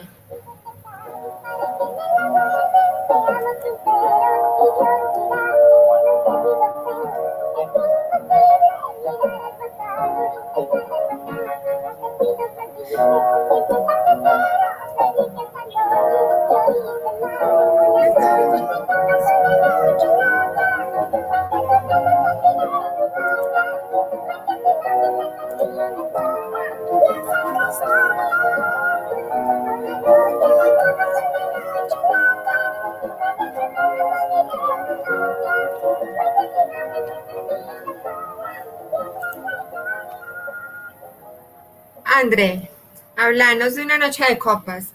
Pues todas podríamos hablar de alguna noche de copas, pero hablemos vos de de esta noche de copas. copas. Esta, bueno, yo no la recuerdo pues desde que la, o sea, no sé cuándo la conocí, quizás en, yo tuve una época en la que iba mucho precisamente como a la Galería de la Fama y a otro que quedaba por aquí por el Colombo, pero ese sí lo quitaron pues fue hace tiempito. Y alguna vez me quedé como concentrada viendo el video de la canción. Entonces, aparte de que es un video súper charro, porque todo el rato ya está en una cabina de teléfono y al lado es una señora con una marioneta que no tiene nada que ver. Es muy charro. Entonces, claro, es la historia de una mujer que ay, se enfiestó y se encarretó con otro man, pero está llamando a su amor a decirle, pues, qué pena, discúlpame, pero yo te amo a vos y quiero estar con vos, pues, si quiere me perdona. Entonces me pareció súper divertida, súper encantadora, me parece súper encantadora María Conchita en ese video, pues como esas caras que hace y toda sardinita.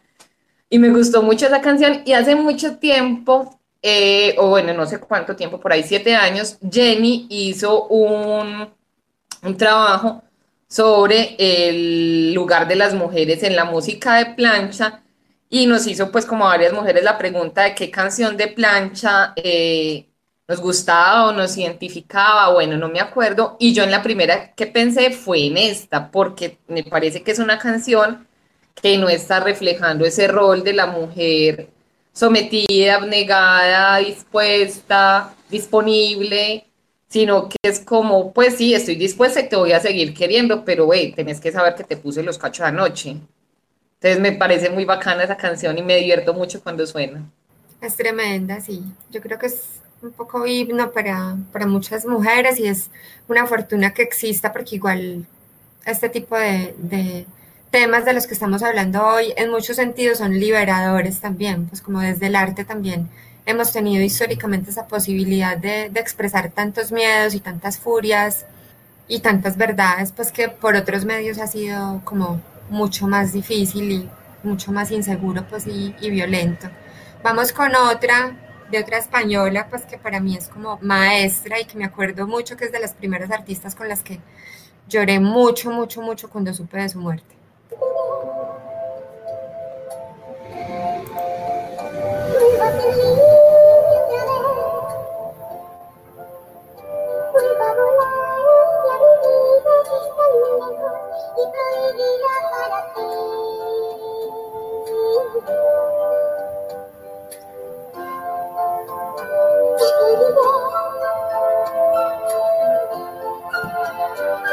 Azul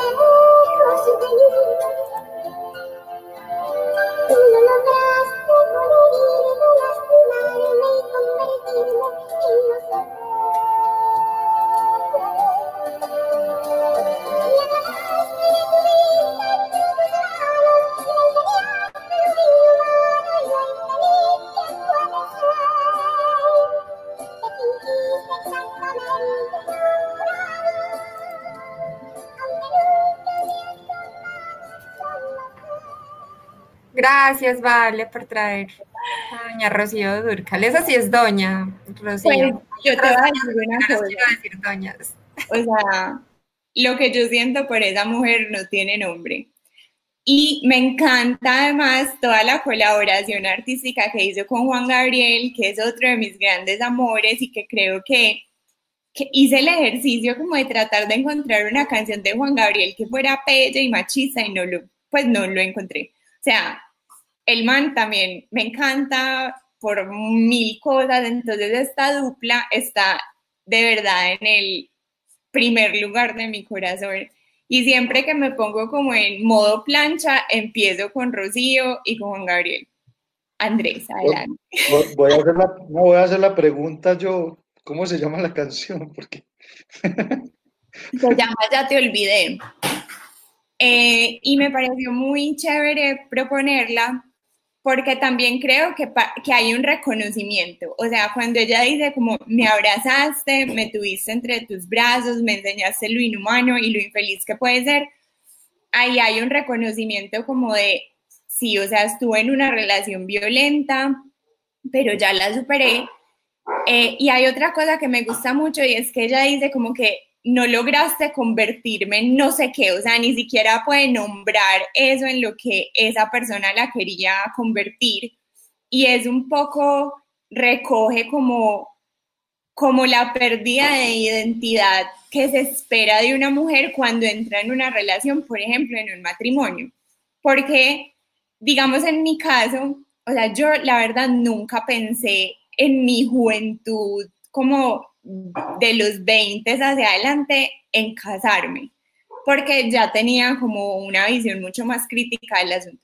Bueno, luego conocí pues a Miguel y tenemos una historia muy bonita porque él era como mi traga de la adolescencia y, y nos volvimos a encontrar pues ya grandes y fue algo muy orgánico y muy bonito y yo soy felizmente casada, afortunadamente. Eh, pero siento que, que me he enfrentado a unas cosas para las que yo no estaba preparada y es como, por ejemplo, mi abuelita decirme como, bueno, y ya ahora que estás casada, como que se espera un cambio de comportamiento de mi parte y a mí eso me chocó mucho. Y el primer año de matrimonio fue muy raro porque yo decía como, yo no quiero ser la señora de Miguel. O sea, nunca, jamás en la vida. O sea, y, hay algo muy lindo, es que a él le encanta el fútbol.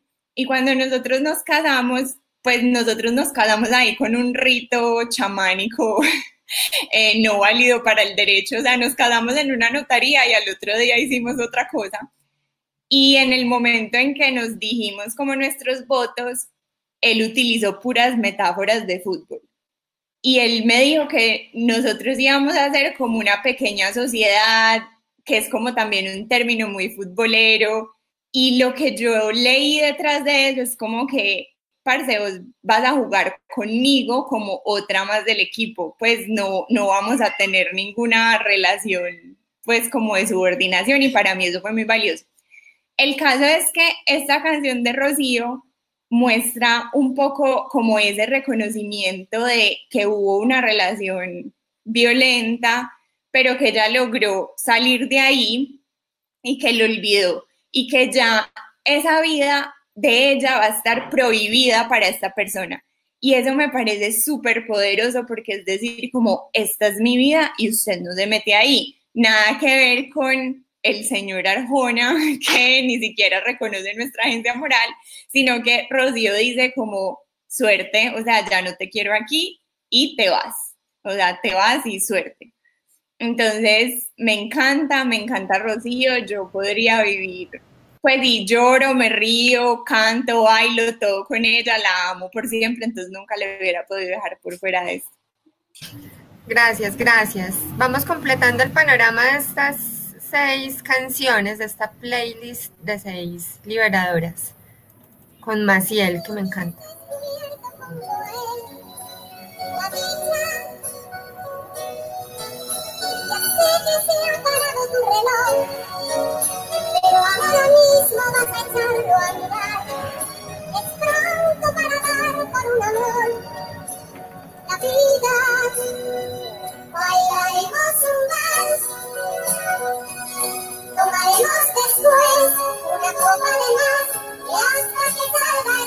Cantaremos al sol de una vieja guitarra.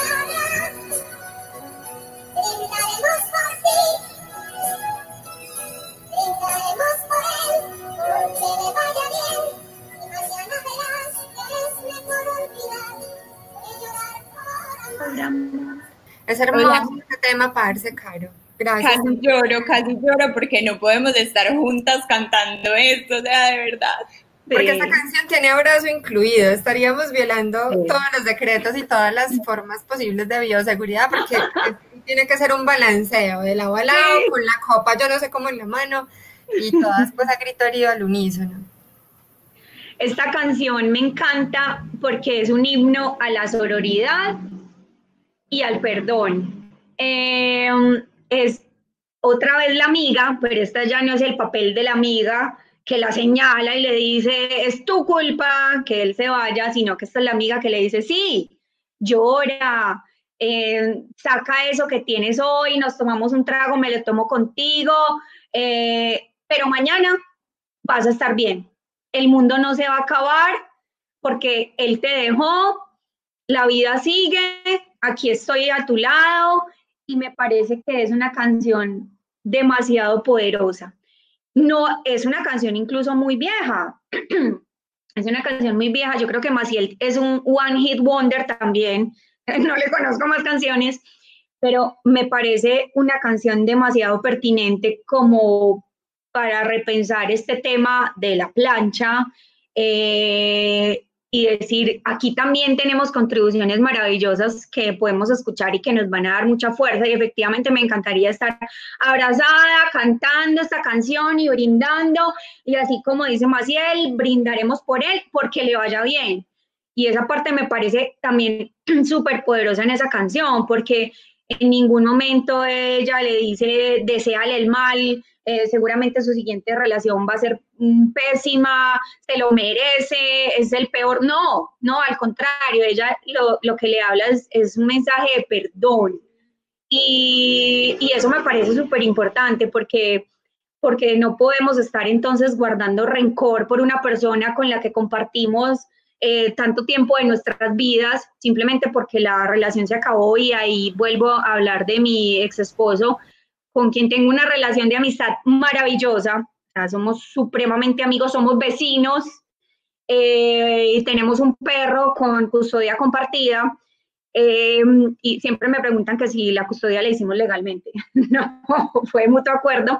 Él tiene llaves de mi casa, yo tengo llaves de la suya, obviamente todo pues como con mucho respeto, pero, pero eso es lo bonito de tener relaciones con personas bonitas, que, que tú puedes seguir siendo amiga de esa persona y así como, como Maciel, yo a él le deseo que le vaya bien, que se vuelva a enamorar, que, que se vuelva a casar y que sea muy feliz. Y yo pienso que ese es, ese es un mensaje muy poderoso. Que también es muy patriarcal, pues no poder ser amiga del ex o de la ex, que también es como esa enemistad, pues que ya nunca más la odia y le desea que le vaya mal en todo lo que sea que siga, porque después de usted no hay nada.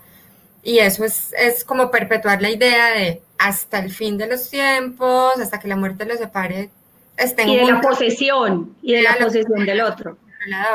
Parce Maciel es una mujer impresionante, escúlquense más la discografía de ella, ella estuvo en Eurovisión por allá como a finales de los 60 en esa cosa pues que hacen ahí en Europa y ella iba como por España y pues yo lo sé porque me veía una serie ahí como española, como tipo Padres e Hijos, pero un poquito más, más bacancita, que se llamaba Cuéntame cómo pasó. Y, y ahí me descubrí que estas mujeres que yo crecí escuchando en La Voz de Colombia, muchas pasaron por Eurovisión.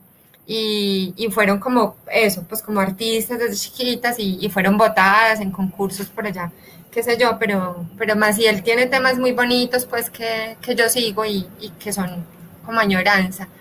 Y este me parece brutal, me parece cofradía y sororidad, como vos decir, y ahora que lo pienso y que lo pones sobre la mesa, creo que es un tema como para cantar después de esos talleres y de esas cosas bonitas donde a veces nos encontramos entre nosotras cuando por fin nos volvamos a encontrar algún día y brindemos junticas.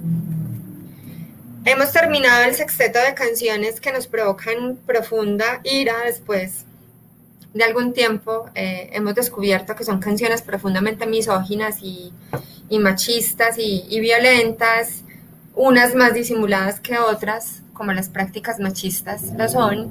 Eh, pero entonces ahora la pregunta es, ¿qué hacemos con estas canciones que nos, que nos producen tanta rabia y que diríamos como, fue puta, yo como hice para cantar esto a grito herido por allá en, en la melodía para dos o en, o en aquellos sesentas?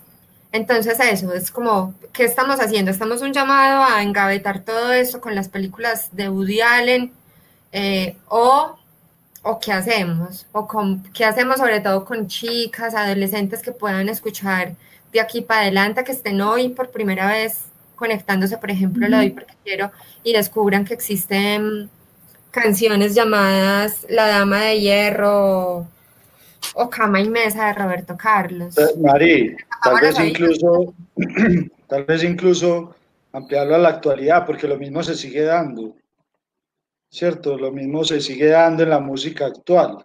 Entonces, como, como todo el espectro ahí también puede entrar en la pregunta.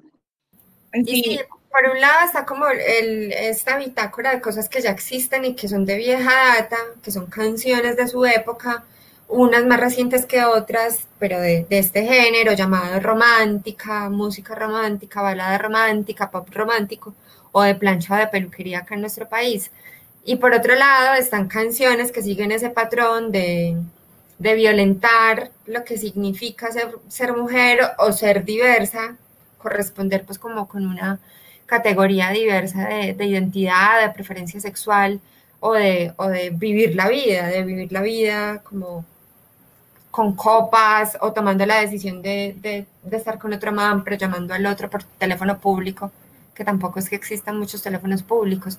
Entonces, como que a la vez que se producen en otros géneros, en urbano, en reggaetón, en no sé qué, en vallenato todavía, en salsa, ciertas canciones que podríamos decir que también son bien machistas y, y misóginas y le, le, hacen el juego a todo este tema del patriarcado o a esta construcción patriarcal, están esas del pasado. Preguntémonos por esas del pasado, pues ¿qué hacemos? ¿Las quemamos? ¿Cómo, cómo quema uno la cultura? ¿Cómo quema uno la producción artística? Mari, yo ahí, eh, desde que planeamos esta reunión, he estado pensando mucho en eso y, y quiero traer como dos, dos de los referentes que me han ayudado como a construir mi respuesta. Y el primero es que en ese momento estoy súper enganchada viendo una serie de nazis. O sea, de verdad, o sea, es como eh, qué hubiera pasado en el mundo si los aliados no hubieran ganado la Segunda Guerra Mundial. Entonces es básicamente el mundo dominado por los nazis y por los japoneses. Y yo decía como en esa misma lógica, una serie como esta debería ser censurada, ¿cierto? Porque esto fue un asunto profundamente, eh, pues, violento, eh, que ya, eh, pues, rosa como con, tiene tintes pues como de delito, de, no, no tiene tintes, fue un delito de lesa humanidad, en fin, pero aún así seguimos fascinados con esa historia. Y creo que, que eso da muchas luces frente a esto porque el patriarcado, digamos que de una manera mucho más velada, ha hecho básicamente lo mismo, pues suprimir generaciones y generaciones de mujeres, eh, matándolas o relegándolas al espacio doméstico, eh, pero no ha habido, como en el caso pues de, de del nazismo, un, un, punto en el que toda la sociedad haya llegado al consenso de que esa actuación es reprochable y que no se debe repetir. Y yo no sé si eso es lo que, pues porque bueno, hay múltiples convenciones internacionales que han dicho como, hey, pilas, los derechos de las mujeres, las mujeres son ciudadanas, las mujeres son humanas, ustedes ahí donde las ven, las mujeres tienen derechos.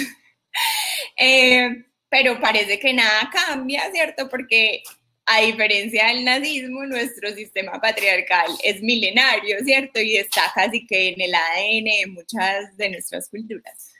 Entonces, eso por un lado.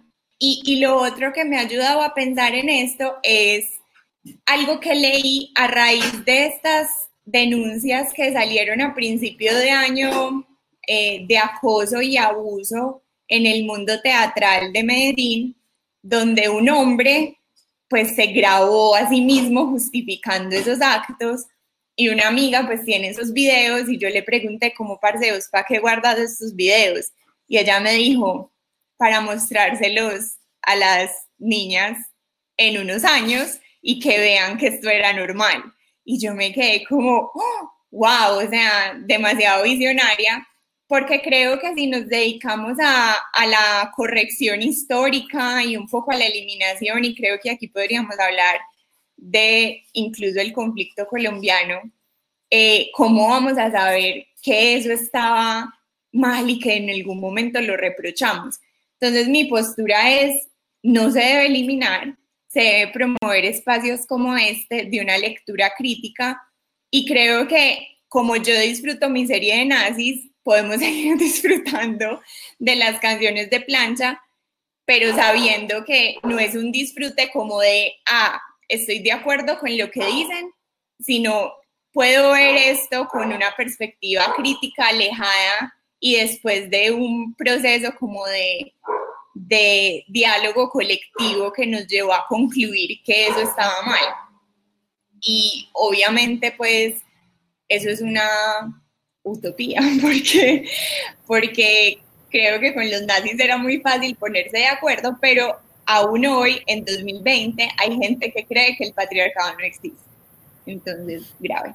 Hay una frase que yo creo que ya he citado en dos o tres episodios con este de, de Lo doy porque quiero, que es de Fassbinder como director y es, si no puedes cambiar la realidad, regístrala. Y el registro es importante porque hay cosas que sí, que sí no vamos a poder transformar ya mismo eh, y que no se van a resolver quemándolo todo, aunque tenemos tantas ganas de hacerlo tantas veces y, y de echar pipis a la licuadora, del taxista de estos días. Claro que nos da tanta rabia que, que no estaría mal hacerlo por, por, el impulso, pero que no solucionaría seguramente esto estructural de lo que estamos hablando.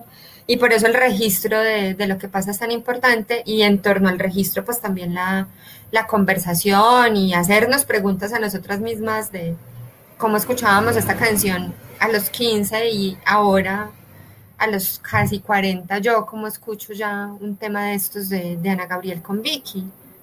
No sé qué piensan André y... Yo, yo quiero responderte, Mari, estando muy de acuerdo con todo lo que nos acaba de decir Vale, lo quiero responder como a partir de mi trabajo en Circo Momo. Nosotros hacemos procesos eh, de circo social para niñas, niños, adolescentes y familias y todo lo que hacemos está atravesado por el enfoque de derechos, ¿cierto? Nosotros no, estamos parados en una postura de género, ni enfoque de género, ni feminista, aunque la mayoría de las líderes somos mujeres, pero Momo como tal no es una institución que se nombre feminista, pero sí al manejar los derechos como la base de todo lo que hacemos, pues por supuesto salen muchos derechos de muchos tipos de poblaciones oprimidas o vulneradas a flote. bueno, esto lo cuento porque yo no voy a dejar de escuchar plancha, no voy a dejar de fiestarme y no voy a dejar de cantar a pulmón herido una canción, así la canción diga que yo soy lo peor del mundo, no la voy a dejar de cantar en una fiesta de plancha, ¿cierto? Como decía Mari, si no se puede cambiar la historia, hay que registrarla. Yo creo que finalmente estas canciones que son de más vieja data, pues aparte de que es el registro, me imaginaba como, por ejemplo, no sé, en algún taller, en algún proceso, poner a las niñas a escuchar estas canciones con un reggaetón, por ejemplo, o con una salsa, o con un vallenato. O sea, sirve para evidenciar, finalmente también para eso es la memoria. Las canciones no las vamos a eliminar de la historia, el machismo hasta ahora no lo hemos eliminado de la historia, y eso está ahí, lo utilizamos, lo desechamos, creo que también pues como que cada quien desde los procesos que, que hace tendrá la decisión de suprimirlo para siempre o tener eso como referencia de que es un producto de cómo está la sociedad de enferma, de grave, y de que es un producto que muestra lo que no queremos seguir replicando como sociedad. Entonces yo creo que más que hacer una apología a, lo, a cómo nos insultan en esas canciones o cómo nos minimizan, es que ya sabemos que están ahí, no lo vamos a cambiar, yo no me voy a dejar de enfiestar y creo que muchas de nosotras no lo vamos a hacer, pero es, es, un registro y es una memoria de cómo esta sociedad ha sido y de a dónde precisamente no queremos seguir llegando. Nos podemos enfiestar con perspectiva de género. Eso. Total. Yo, yo pienso que, yo siempre he pensado que el objetivo del feminismo es que todas y todos tengamos acceso a la educación y al conocimiento con el fin de adoptar una perspectiva crítica eh, de todos los aspectos de la vida. Entonces, en la medida en que cada persona tenga la información suficiente, podrá decantar lo que le sirve y lo que no le sirve. seguramente habrá personas obtusas que a pesar de toda la información que hay disponible, porque ya no basta sino tener un celular con internet donde puedes googlear qué es el patriarcado. Si hay gente obtusa que persiste en la idea de que el machismo no existe, la misoginia no existe, el patriarcado no existe y nosotras somos unas exageradas, pues allá ellos. No podemos hacer nada. De manera que yo pienso que si mostramos, eh, pues no nosotras, hablo en términos generales, eh, que canciones como estas perpetúan un discurso machista y represivo en contra nuestra, pues quien la quiera seguir escuchando sin perspectiva de género, diciendo, ah, ¿qué va? Es música, bueno, pues allá ellos.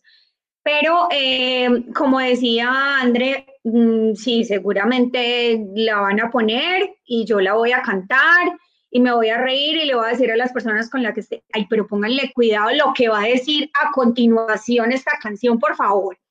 Em, pienso que esto aplica a todos los géneros, porque, porque definitivamente pues no podemos cambiar la historia de la música, pero yo sí pienso que lo que escuchamos eh, de hoy en adelante, no me refiero a hoy, hoy de 10 de agosto, ni sé qué día es hoy, qué domingo es hoy, eh, pero lo que escuchamos de hoy en adelante sí tenemos que ser supremamente críticos, o sea, yo ya hoy no puedo escuchar, bueno, de hecho a mí no me gusta el reggaetón, pero no puedo escuchar una canción de rock, por ejemplo, eh, que, que, es mi género favorito, y decir, ay no, pero qué bobada, pues eso es misógino, pero no, no, yo a hoy 2020 no puedo pensar que una banda contemporánea está escribiendo una canción misógina y que a mí me va a encantar y voy a ignorar lo que está diciendo. No, porque es que precisamente de eso se trata, de que, de que empecemos a despertar y que empecemos a ver que definitivamente hay cosas que no podemos tolerar.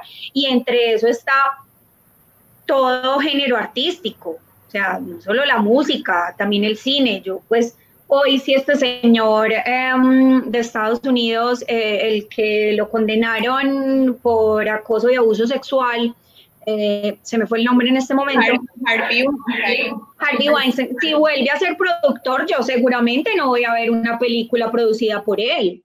Y de hecho, eh, por más que me gustara Woody Allen, yo ya no veo películas de Woody Allen.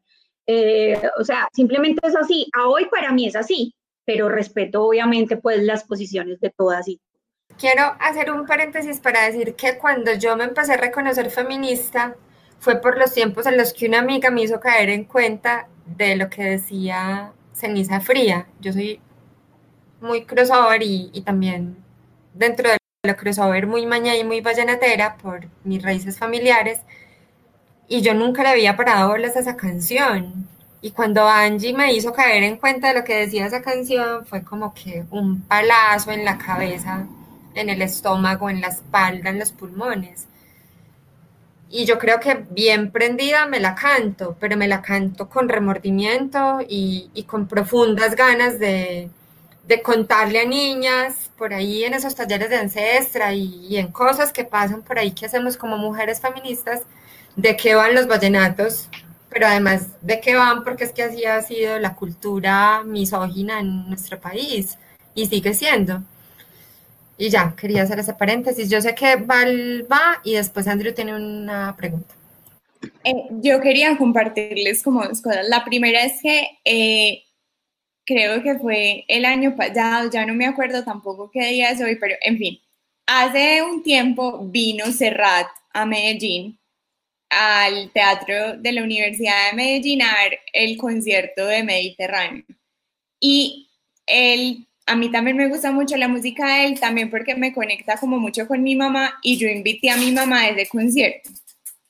Y él iba a cantar todas las canciones de ese álbum, pues, entre ellas, por ejemplo, La mujer que yo quiero y, en fin, muchas que tienen contenido machista. Y me sorprendió que el man cambió las letras o sea, por ejemplo, hay una canción que dice como la sombra que en la tarde da una pared, ¿qué más puede ofrecer una mujer?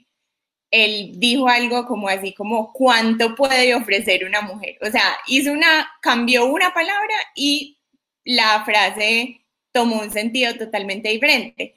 Y eso a mí, o sea, fui con mi mamá, el primo que les digo que es mi, pues mi, mi primo favorito, perdón, lo dije en vivo. y un amigo y ellos no se dieron cuenta. O sea, yo le dije, Juli, ¿viste que cambió las letras? Y él, ah, no, no me di cuenta. Y yo como que sí, las cambió y me pareció un gesto muy bonito porque en el 2019 no puede decir la sombra que en la tarde da una pared, ¿qué más puede ofrecer una mujer? No, en el 2020 no, en el 76 que sacó ese pues no teníamos estas discusiones. Eso era una cosa.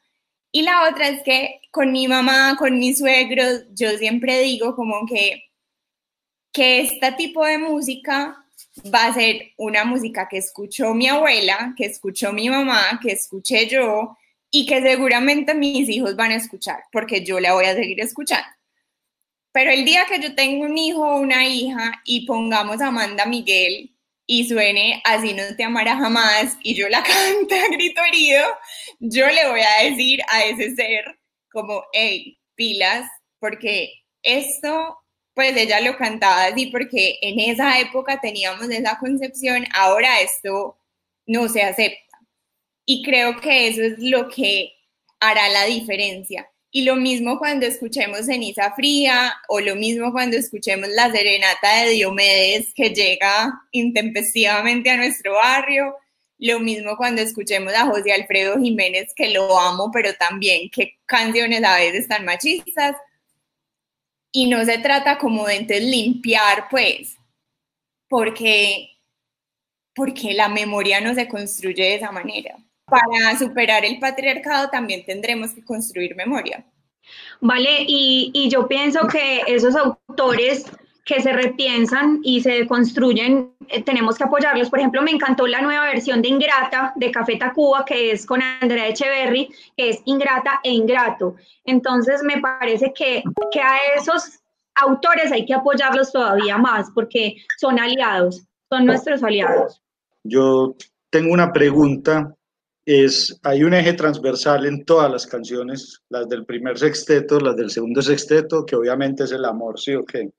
Hay como un eje transversal ahí. Incluso a mí a veces me parece que en este segundo sexteto, donde es la empoderación, también hay incluso unos, unos asuntos pues que vienen de atrás que, que confirman esas relaciones y esas, ¿cierto? Y ese asunto del amor eh, como esa concepción extraña. A mí me parece también incluso que si uno lo junta, pues la música, la televisión, la, ¿cierto? Empieza el cine, empieza como todo un conjunto de que nos empiezan y nos empiezan a mostrar el, el amor de una forma. Yo no sé, yo pregunto esto es porque a mí, y, puedo responder yo de último, porque es que a mí la vida me cambió cuando yo cambié la concepción del amor. ¿Sí o qué?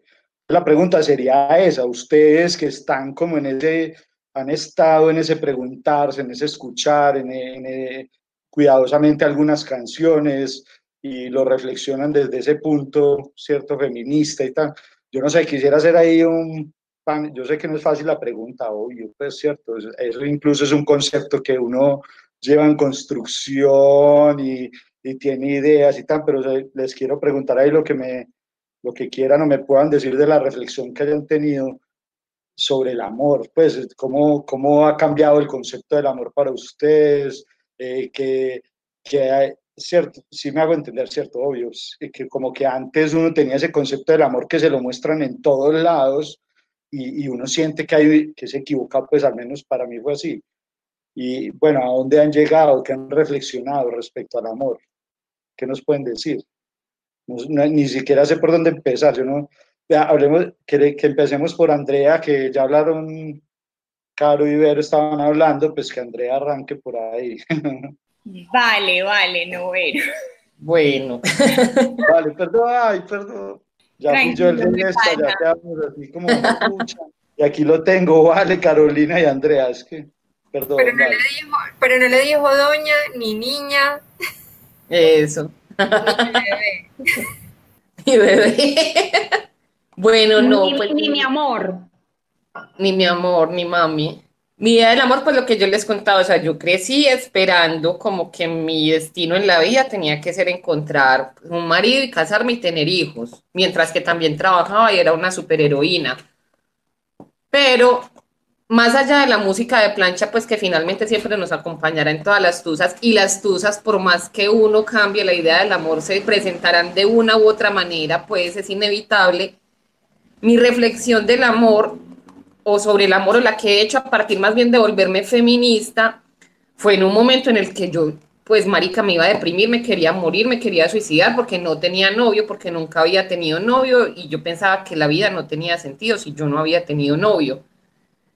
Y bueno, realmente no supe cómo salí pues de eso, viviendo, viviendo y haciéndome cargo de mi propia vida, pero sí mi reflexión fue darme cuenta de que uno sale adelante sin un amor de pareja, no sin amor, porque finalmente el amor está en el aire, como el coronavirus. Sí, o sea, el amor de pareja es muy rico, es muy importante, me va a seguir encantando, lo voy a seguir disfrutando muchísimo. No sé si lo refleje o no, pero yo me siento mucho más contenta con la vida cuando tengo pareja que cuando no la tengo. No porque dependa, sino porque me gusta mucho, de verdad que es algo que disfruto mucho, es una interacción humana que para mí es muy linda y muy valiosa pero pues ya sé que sin amor no me voy a morir y ya sé que no tengo que estar dispuesta a nada, o sea, a nada más que amar con respeto a otra persona, que me quiera también amar con respeto y ya, que, no tengo que estar condicionada a dar ni a entregar ni, absolutamente nada de cuenta de, o en nombre pues del amor. Entonces hay que aguantarse cualquier cosa, ya sé que no, ya lo entendí y también ya entendí que cuando no tengo pareja, pues sigo siendo yo, o sea, yo sigo siendo con o sin pareja. Entonces creo que el feminismo sí me ha permitido mucho como abrir los ojos en ese tipo de, circunstancias. Cuando me siento muy triste por estar sola, también digo, pues eh, sí, voy a estar triste, voy a vivirme y a beberme la tristeza hasta que me quite. Yo me siento muy feliz de ser la presentadora y no tener que responder esa pregunta. Bueno, yo sí. Mari, era sorpresa, es una pregunta sorpresa para ti. Van ellas tres y después la pregunta iba para ti. Yo, yo, para mí esa respuesta es fácil porque la he interiorizado mucho después de mi divorcio, que ya fue hace dos años. Eh, yo siempre supe que no quería tener hijos, siempre lo tuve supremamente claro. Y esas preguntas fastidiosas de, ay, ya te van a dar ganas, eh, entonces, ¿quién te va a cuidar cuando seas vieja? Todo eso ya lo tenía resuelto hace mucho tiempo. Y en la relación en la que estuve, que duró muchos años, 14 años, yo aprendí que el amor es libertad. Y, y, eso siempre fue una premisa entre nosotras, entre nosotros dos, porque, porque para nosotros no había lugar a revisar celulares, revisar correos, eh, quién te dio like en Instagram, absolutamente nada. Siempre fue un amor muy libre, muy tranquilo. Eh, y estoy hablando pues, por fuera del tema de la, de la infidelidad, que ya lo quiero tocar a continuación. Eh, y eso lo aprendí. Y eso me quedó y me quedó muy bien aprendida la lección porque de hecho ahora estoy en una nueva relación y desde el día uno nos dijimos, eh, no nos vamos a decir mentiras ni ocultar nada porque si no, ¿para qué estamos juntos? Qué huevo nada, mejor las cosas transparentes y como son y más bien si queremos explorar eh, una relación sexual con otra persona, contémonoslo, pues porque hay que ocultarlo. Y ahí eh, empato con el tema de la fidelidad, porque definitivamente para mí el, el tema de que tu pareja se acueste con otra persona, a mí eso me parece muy patriarcal, pues decir que por eso voy a acabar con una relación y aquí seguramente pues me va a caer todo el fundamentalismo del centro democrático y del cristianismo, pero es así, o sea, estás con una persona en una relación que no solamente es sexual, es una relación que implica demasiadas cosas, implica eh, ser amigos, tener una relación fraternal, poder, poder contar con la otra persona. El hecho de que mi pareja tenga una relación sexual, pues para mí eso no implica que tengamos que romper. Yo no creo que la fidelidad, para mí la fidelidad es una construcción patriarcal, es una construcción patriarcal en la que nos dicen a nosotras, ojo, usted no puede ser infiel. Si el mal no es bueno, es que pobrecitos, ellos son hombres y son animalitos que no, no pueden contenerse, que me parece horroroso, me parece horroroso pues pensar eso.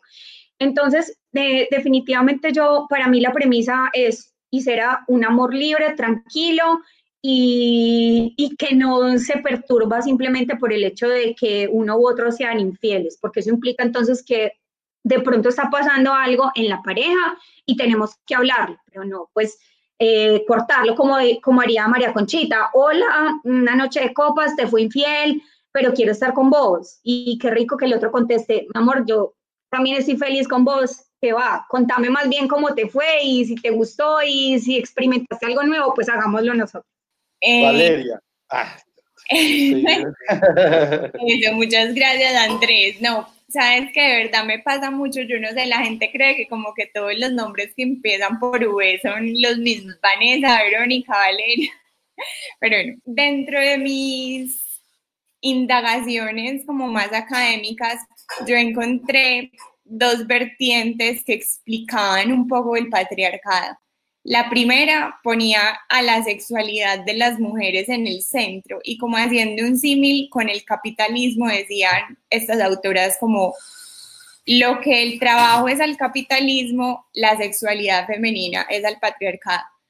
Pero luego me encontré con otra autora que fue como, wow, y ella decía, no, no es la sexualidad, es el amor. Porque el amor, como decía Caro, muy sabiamente, es más que sexo es un éxtasis diferente eh, y ella lo asocia también mucho con el cuidado del otro. Entonces ahí uno puede hablar, por ejemplo, del amor que uno tiene con, con sus hijos, con su familia, con su comunidad y cómo se entrega casi que incondicionalmente a esas personas o a esos entes. Y a mí eso me pareció tan revelador, porque además ella dice como que esa es la experiencia que une a las mujeres del mundo. Eh, nos hemos encargado como de, de, decir, no, pero es que las mujeres racializadas tienen otra experiencia de opresión, pero es que las mujeres lesbianas tienen otra experiencia de opresión, las mujeres del sur global tienen otra experiencia de opresión, pero hay una que tenemos todas y es la experiencia del amor y cómo nos han enseñado a amar, entregándolo todo, no solo a la pareja, sino a los padres, a los hijos, a la comunidad, como ya lo dije. Entonces, para mí eso ha sido muy loco, porque a diferencia de Caro, yo sí quiero tener hijos. Y para mí eso ha sido un rayo ni el hijo de puta, porque, yo digo como, o sea, cuando eso pase, yo voy a cambiar completamente porque va a haber una cosa viviente que va a depender full de mí por unos años. Y sin duda yo no voy a poder seguir viviendo mi vida como la vivo, vivo ahora pero yo miro a mis amigas que tienen hijos, a mi cuñada, por ejemplo, y ella transpira amor. Y es como, no me importa, me voy a quedar despierta hasta las 3 de la mañana porque amo a mis hijas y yo soy como, pues pucha, eso es una fuerza muy poderosa y es la fuerza que el patriarcado nos quiere alienar y nos quiere quitar y sobre todo quiere quitárselas también a los hombres porque les dice como no, eso es algo que no es de hombres es de mujeres, bueno, por todo lo que esto implica.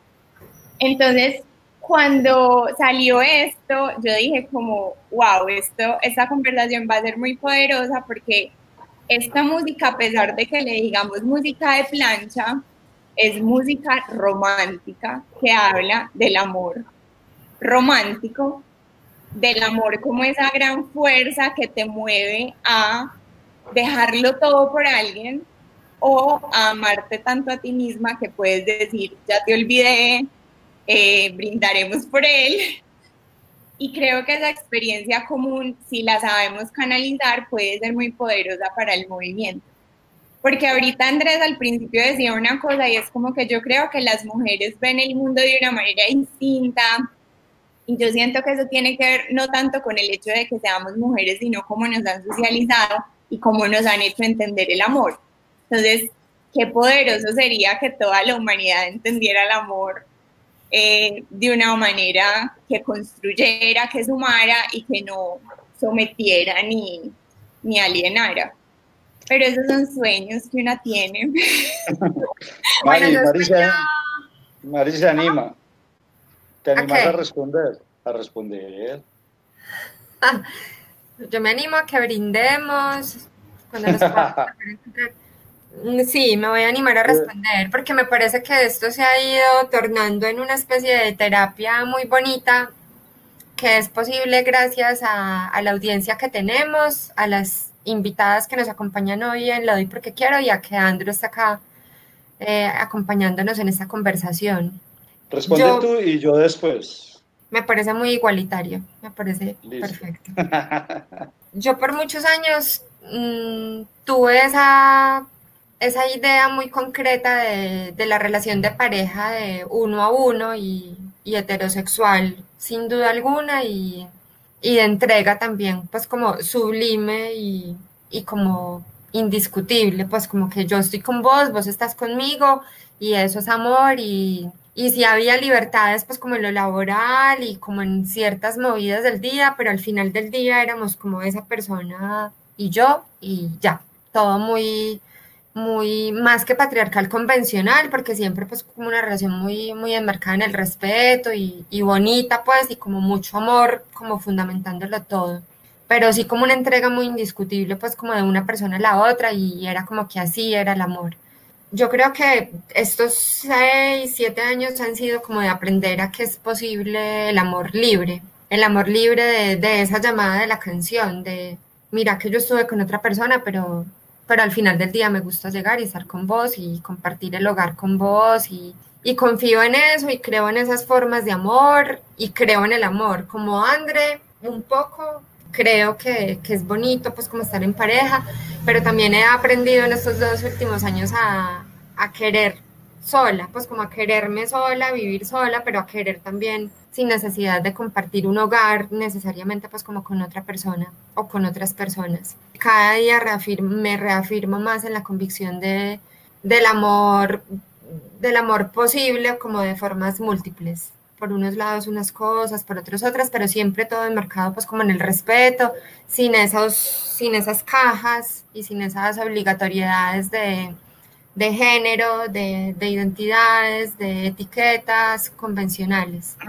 Eh, y no me imagino viviendo ya de otra forma, no me imagino viviendo con una persona que apueste por formas más digámosle románticas o digámosle tradicionales de, de, querer, porque ya no creo que sea posible querer de un solo modo y en una sola línea en el día a día, con lo cortica que es la vida y, y con lo duros que son los tiempos, me parece que todas las formas de amor son posibles. Entonces es una cosa pues que sigo como planteándome todo el tiempo, pero, pero creo que es, es difícil volver en, en, los pasos de un amor romántico, de un amor de, de entrega total de, y de términos absolutos y de términos además categóricos en cuanto a género y preferencias sexuales y tiempos y horas y, y dineros y esas cosas como convencionales que le tocaron a mis padres que hicieron lo mejor que pudieron, pero a María si les tocó tan duro, pues como que creo en la libertad de querer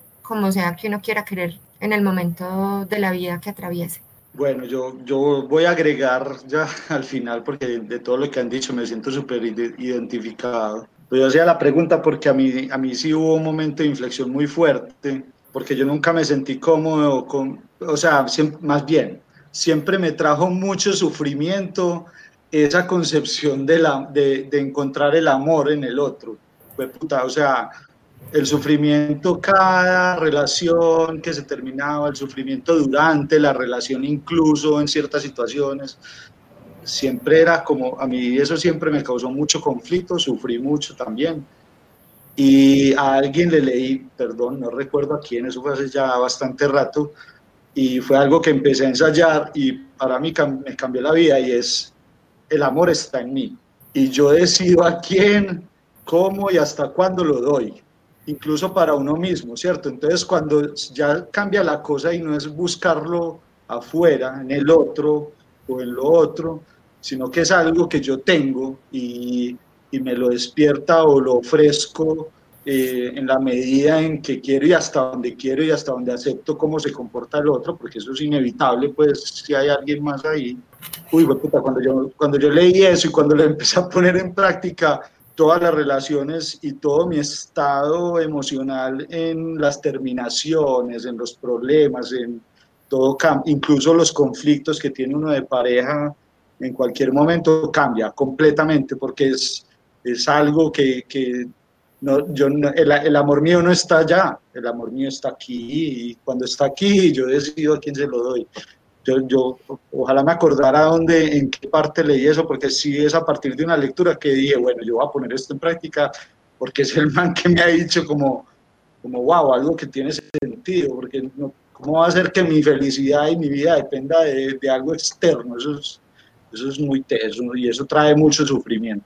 Eso que, pero, eh, pero mira que lo que vos decís, lo que vos decís es como producto o, o, yo no sé, yo, yo te escucho y leo una cosa como más armónica, como un descubrimiento más armónico, seguramente después de rupturas muy dolorosas y esas cosas adolescentes y, y de inicios, pues como de esta, la edad adulta que nos tocaron. Y, y, me parece música, muy estas... que nosotras, la, eso, me parece muy puta que a nosotros nos haya tocado llegar a estas elaboraciones y, y definiciones porque nos ha tocado muy duro, pues porque ha habido como muchas demandas de entrega absoluta, de pertenencia, porque ha habido tanto control. O sea, yo no estoy desconociendo pues que a los hombres también haya relaciones en las que se les controle y, se les demande, y eso es parte de la misma construcción repatriarcal, pero, pero yo creo que ha habido una cosa ahí pues como muy violenta con nosotras desde muy chiquitas de... de demanda de amor incondicional, casi como si no existiéramos y fuéramos lo de menos en cualquier relación. Y, y, a mí me ha causado mucho dolor llegar a estas definiciones y a estos posicionamientos que son políticos en realidad de mi vida sexual, amorosa, tantos y tantos años después. Y me he imaginado mucho cómo sería la vida ahora si yo desde los 12 o 13 años pudiera haber tomado otras decisiones y no hubiera estado pues como como tan controlada y tan, y tan marcada por otras ideas. Y me parece que esa es la lucha de nosotras y tuya también con, con tus sobrinas, con, con, la gente que tenés alrededor, es que no vivan así, que puedan querer más libremente, que puedan escuchar música más libremente y que puedan enfiestarse más libremente y sin tanto temor y, y, y sin estos controles sobre sus vidas en todas las, las direcciones, desde allá y, y, allá y allá y allá y por todos los lados. Qué pena, es como un comparativo que tiendo a, a hacer, pero me parece una chimba que hay una coincidencia acá, pues como entre las personas que estamos y, y en esta terapia bonita que se convirtió esta sesión inusual. Bueno, ¿con qué seguimos? A ver, yo, yo, yo hay otra, bueno, para relajar un poquito, tengo otra pregunta que sería como, a veces es como, pucha, ¿será que nos falta escuchar? Es como una, hay como una dicotomía ahí, ¿cierto? Como a ver, ustedes todas se dieron cuenta en algún momento, lo reflexionaron, pero antes incluso ni siquiera uno, a mí me pasa, pues lo voy a decir desde mí, pues como que uno oye la canción, es pegajosa, pero ni le paro bolas a la letra. Y llega un punto donde, no sé si fue, creo que Valeria fue la que dijo que alguien fue que le hizo caer en cuenta de la letra, no, no recuerdo bien, pero alguien, alguien dijo como como cuando llegó esa persona fue que, fue puta, eh, esa letra sí es un pelle o esa letra sí es muy bacana.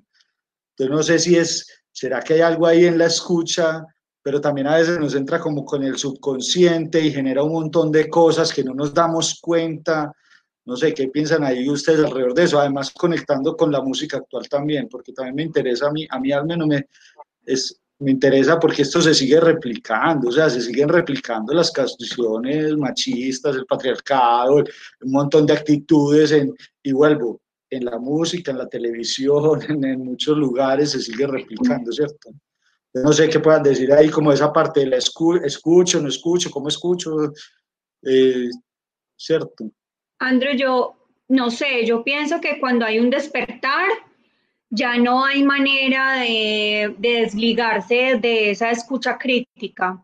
A mí, desde que me pasó que me conecté completamente con el feminismo, yo ya no puedo leer un texto, ver una película, leer un tweet y decir, ah, no, ay sí, ay sí, es sonoro, ay sí, eh, qué risa, ay no, esto no le voy a criticar porque es un chiste.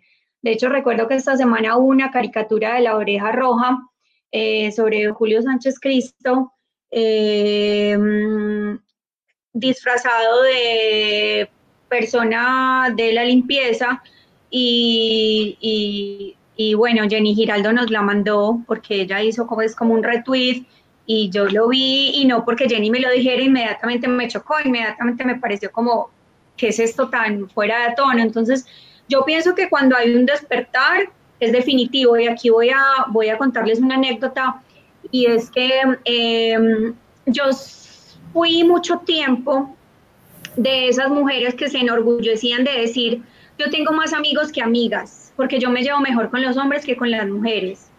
Y ahora me veo y digo, estúpida, estupidez, qué estúpida eras. Eh, y en ese cuento de tengo más amigos que amigas, mi hermano, que es mi hermano mayor, que pues yo, claro, yo feliz detrás de mi hermanito haciendo todo lo que él hiciera. Eh, hay un combo de amigos que espero que no estén conectados. Eh, y había un chat donde yo era la única mujer y en un momento empezaron a enviar cosas pornográficas y yo me salí, simplemente porque a hoy ya no lo tolero. Puede que hace 15 años dijera, ay, qué risa, tan rico que mis amigos me tienen en cuenta para hablar de sexo, ay, tan bueno, sí, me siento un man más. Pero hoy no, hoy me parece que eso es inadmisible. O sea, si no respetan el hecho de que yo esté ahí, de que saben cuál es mi pensamiento y mi motivación, entonces no quiero estar ahí. Y simplemente yo pienso que es eso, o sea, ya después del despertar, obviamente el camino del feminismo implica muchas rupturas, algunas dolorosas, algunas no tanto. De hecho, por ejemplo, con mi familia materna yo no tengo ninguna relación porque el tema del feminismo es casi parecido al uribismo en un almuerzo. Así que bienvenidos y bienvenidas, porque esta es la que soy yo ahora y después de este despertar, lo que viene, lo que ha venido solo ha sido ganancias. Solo he ganado personas maravillosas que están conectadas a mi vida, no por lazos de sangre, sino por unos lazos mucho más profundos. Además, qué bonita la idea de familias extendidas.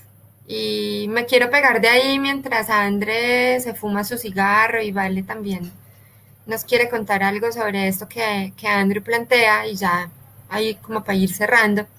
Y es una cosa que hacemos en la mitad, pero la vamos a hacer hoy al final porque este programa está más inusual que todos los programas inusuales de la hoy porque quiero que hacemos.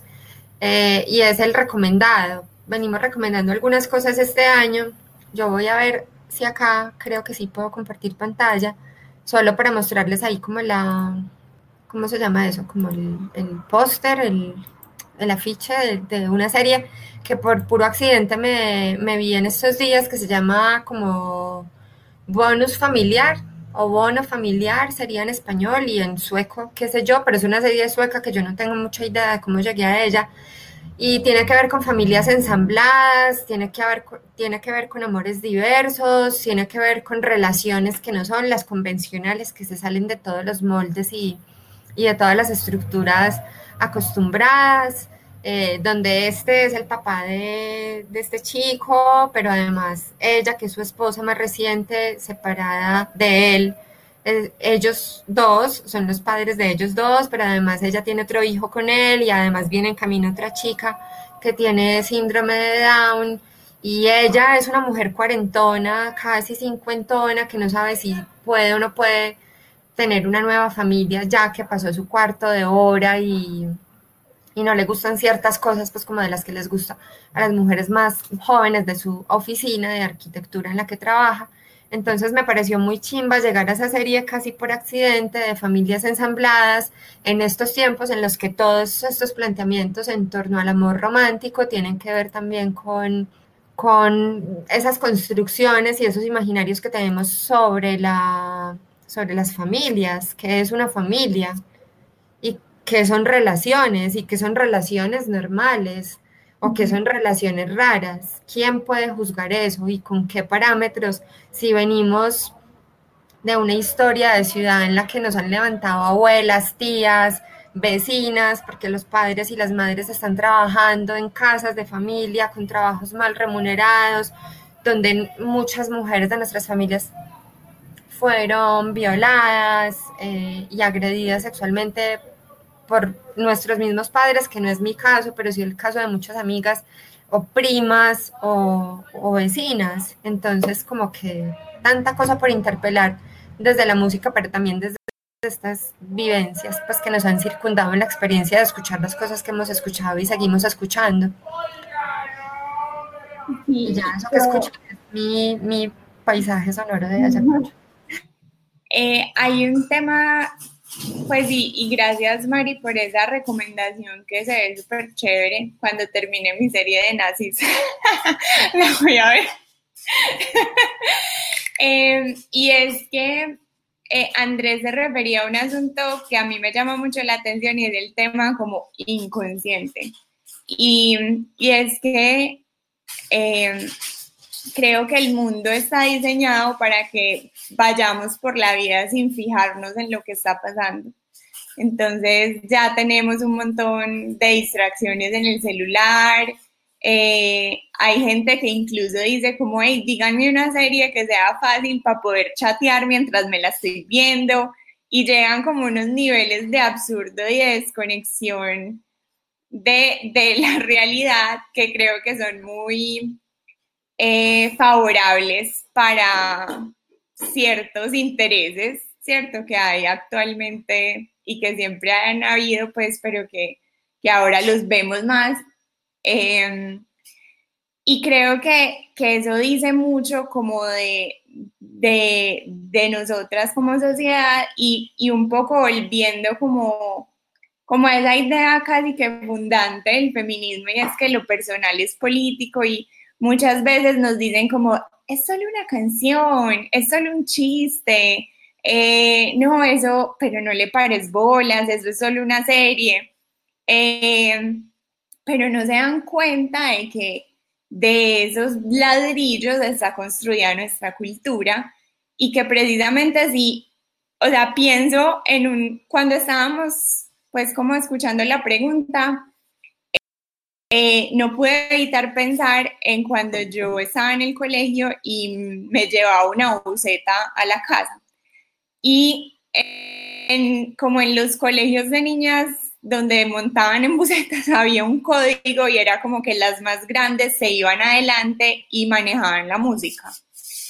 Eh, y digamos que yo fui muy afortunada porque en mis primeros años todavía no había reggaetón y la que manejaba la música ponía tropicana cuando ponían salsa en tropicana.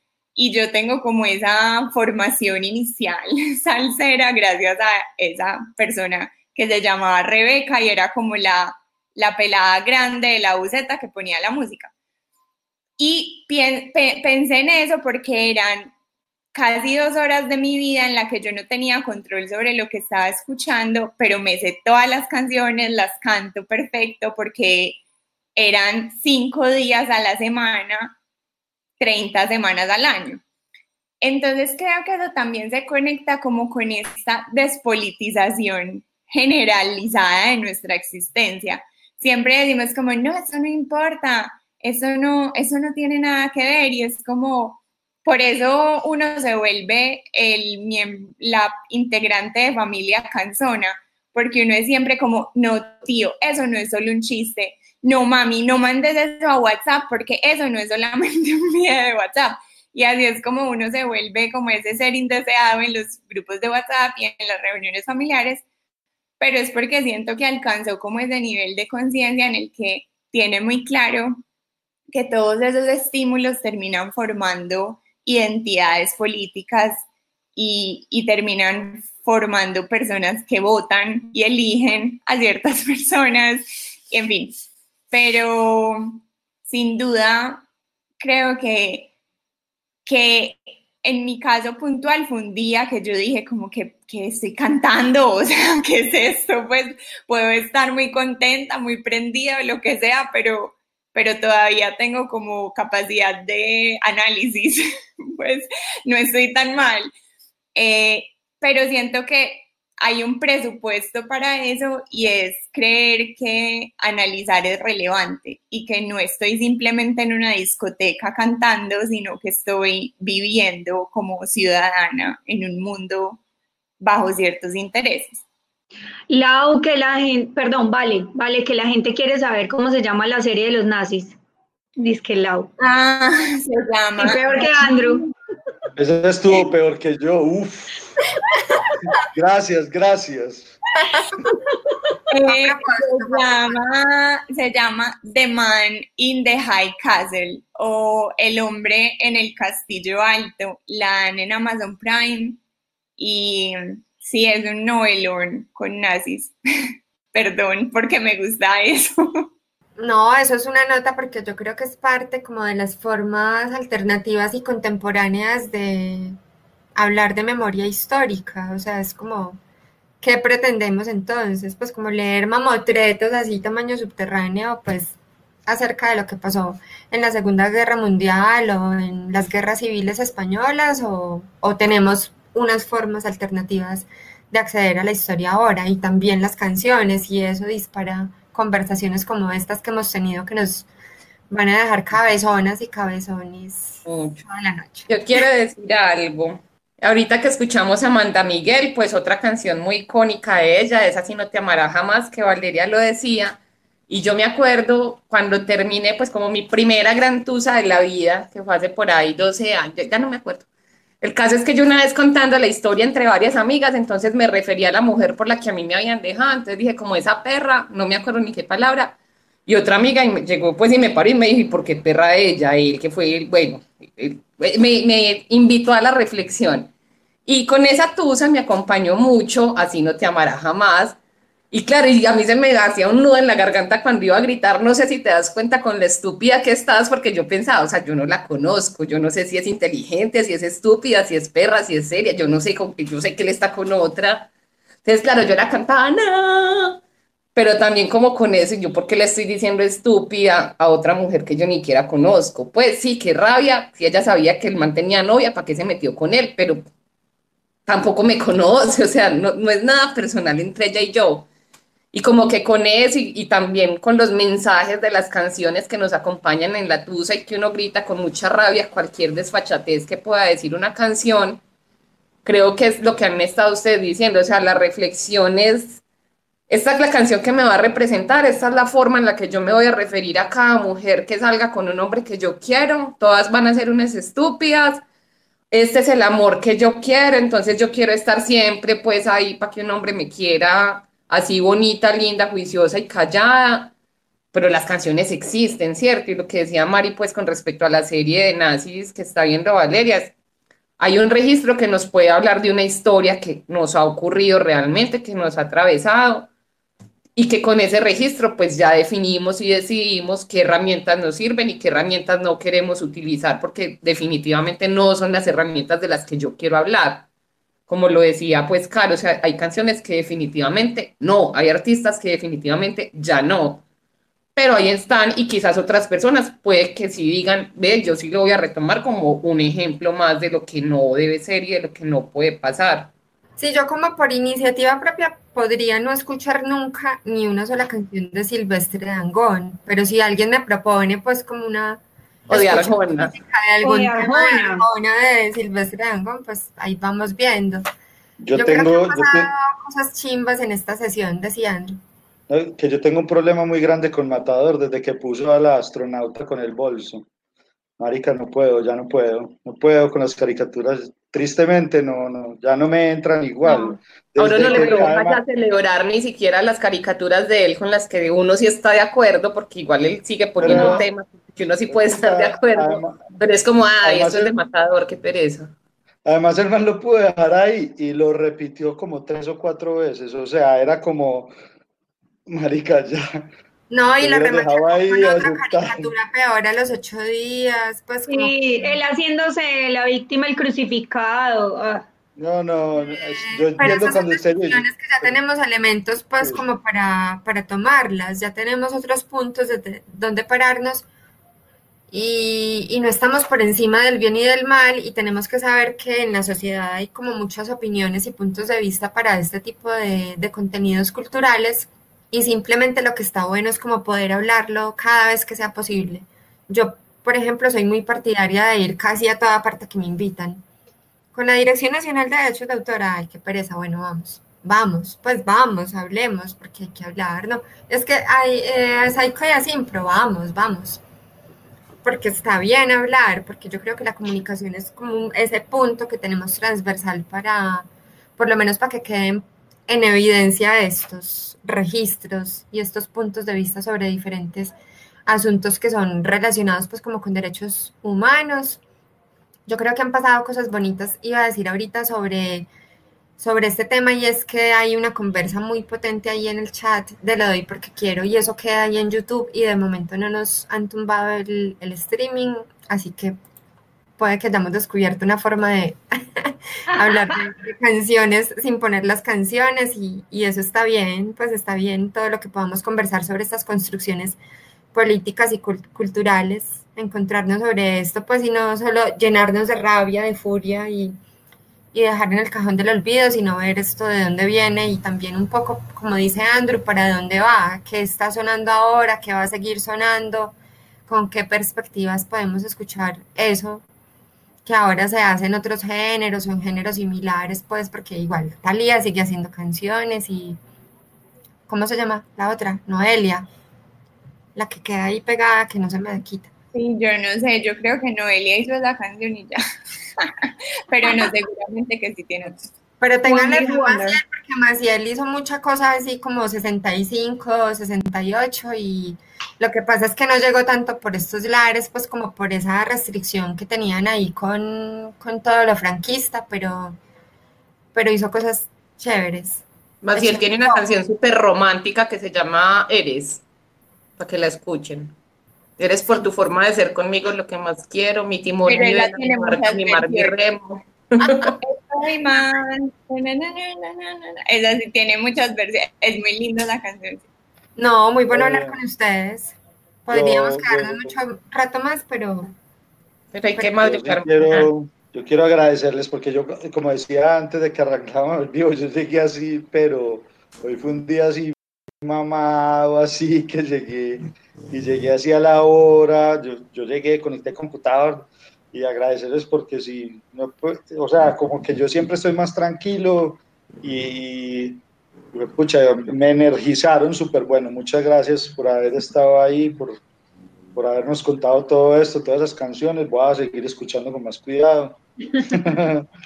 Porque yo sí, a, a veces uno está en esos lugares y incluso música que uno oye, que uno a ver, y repite y canta y, y uno no, no le para bolas. Creo que sí es importante pararle bolas. Entonces, no agradecerles por estar con nosotros y esa energía que nos, que nos dieron con su alegría también.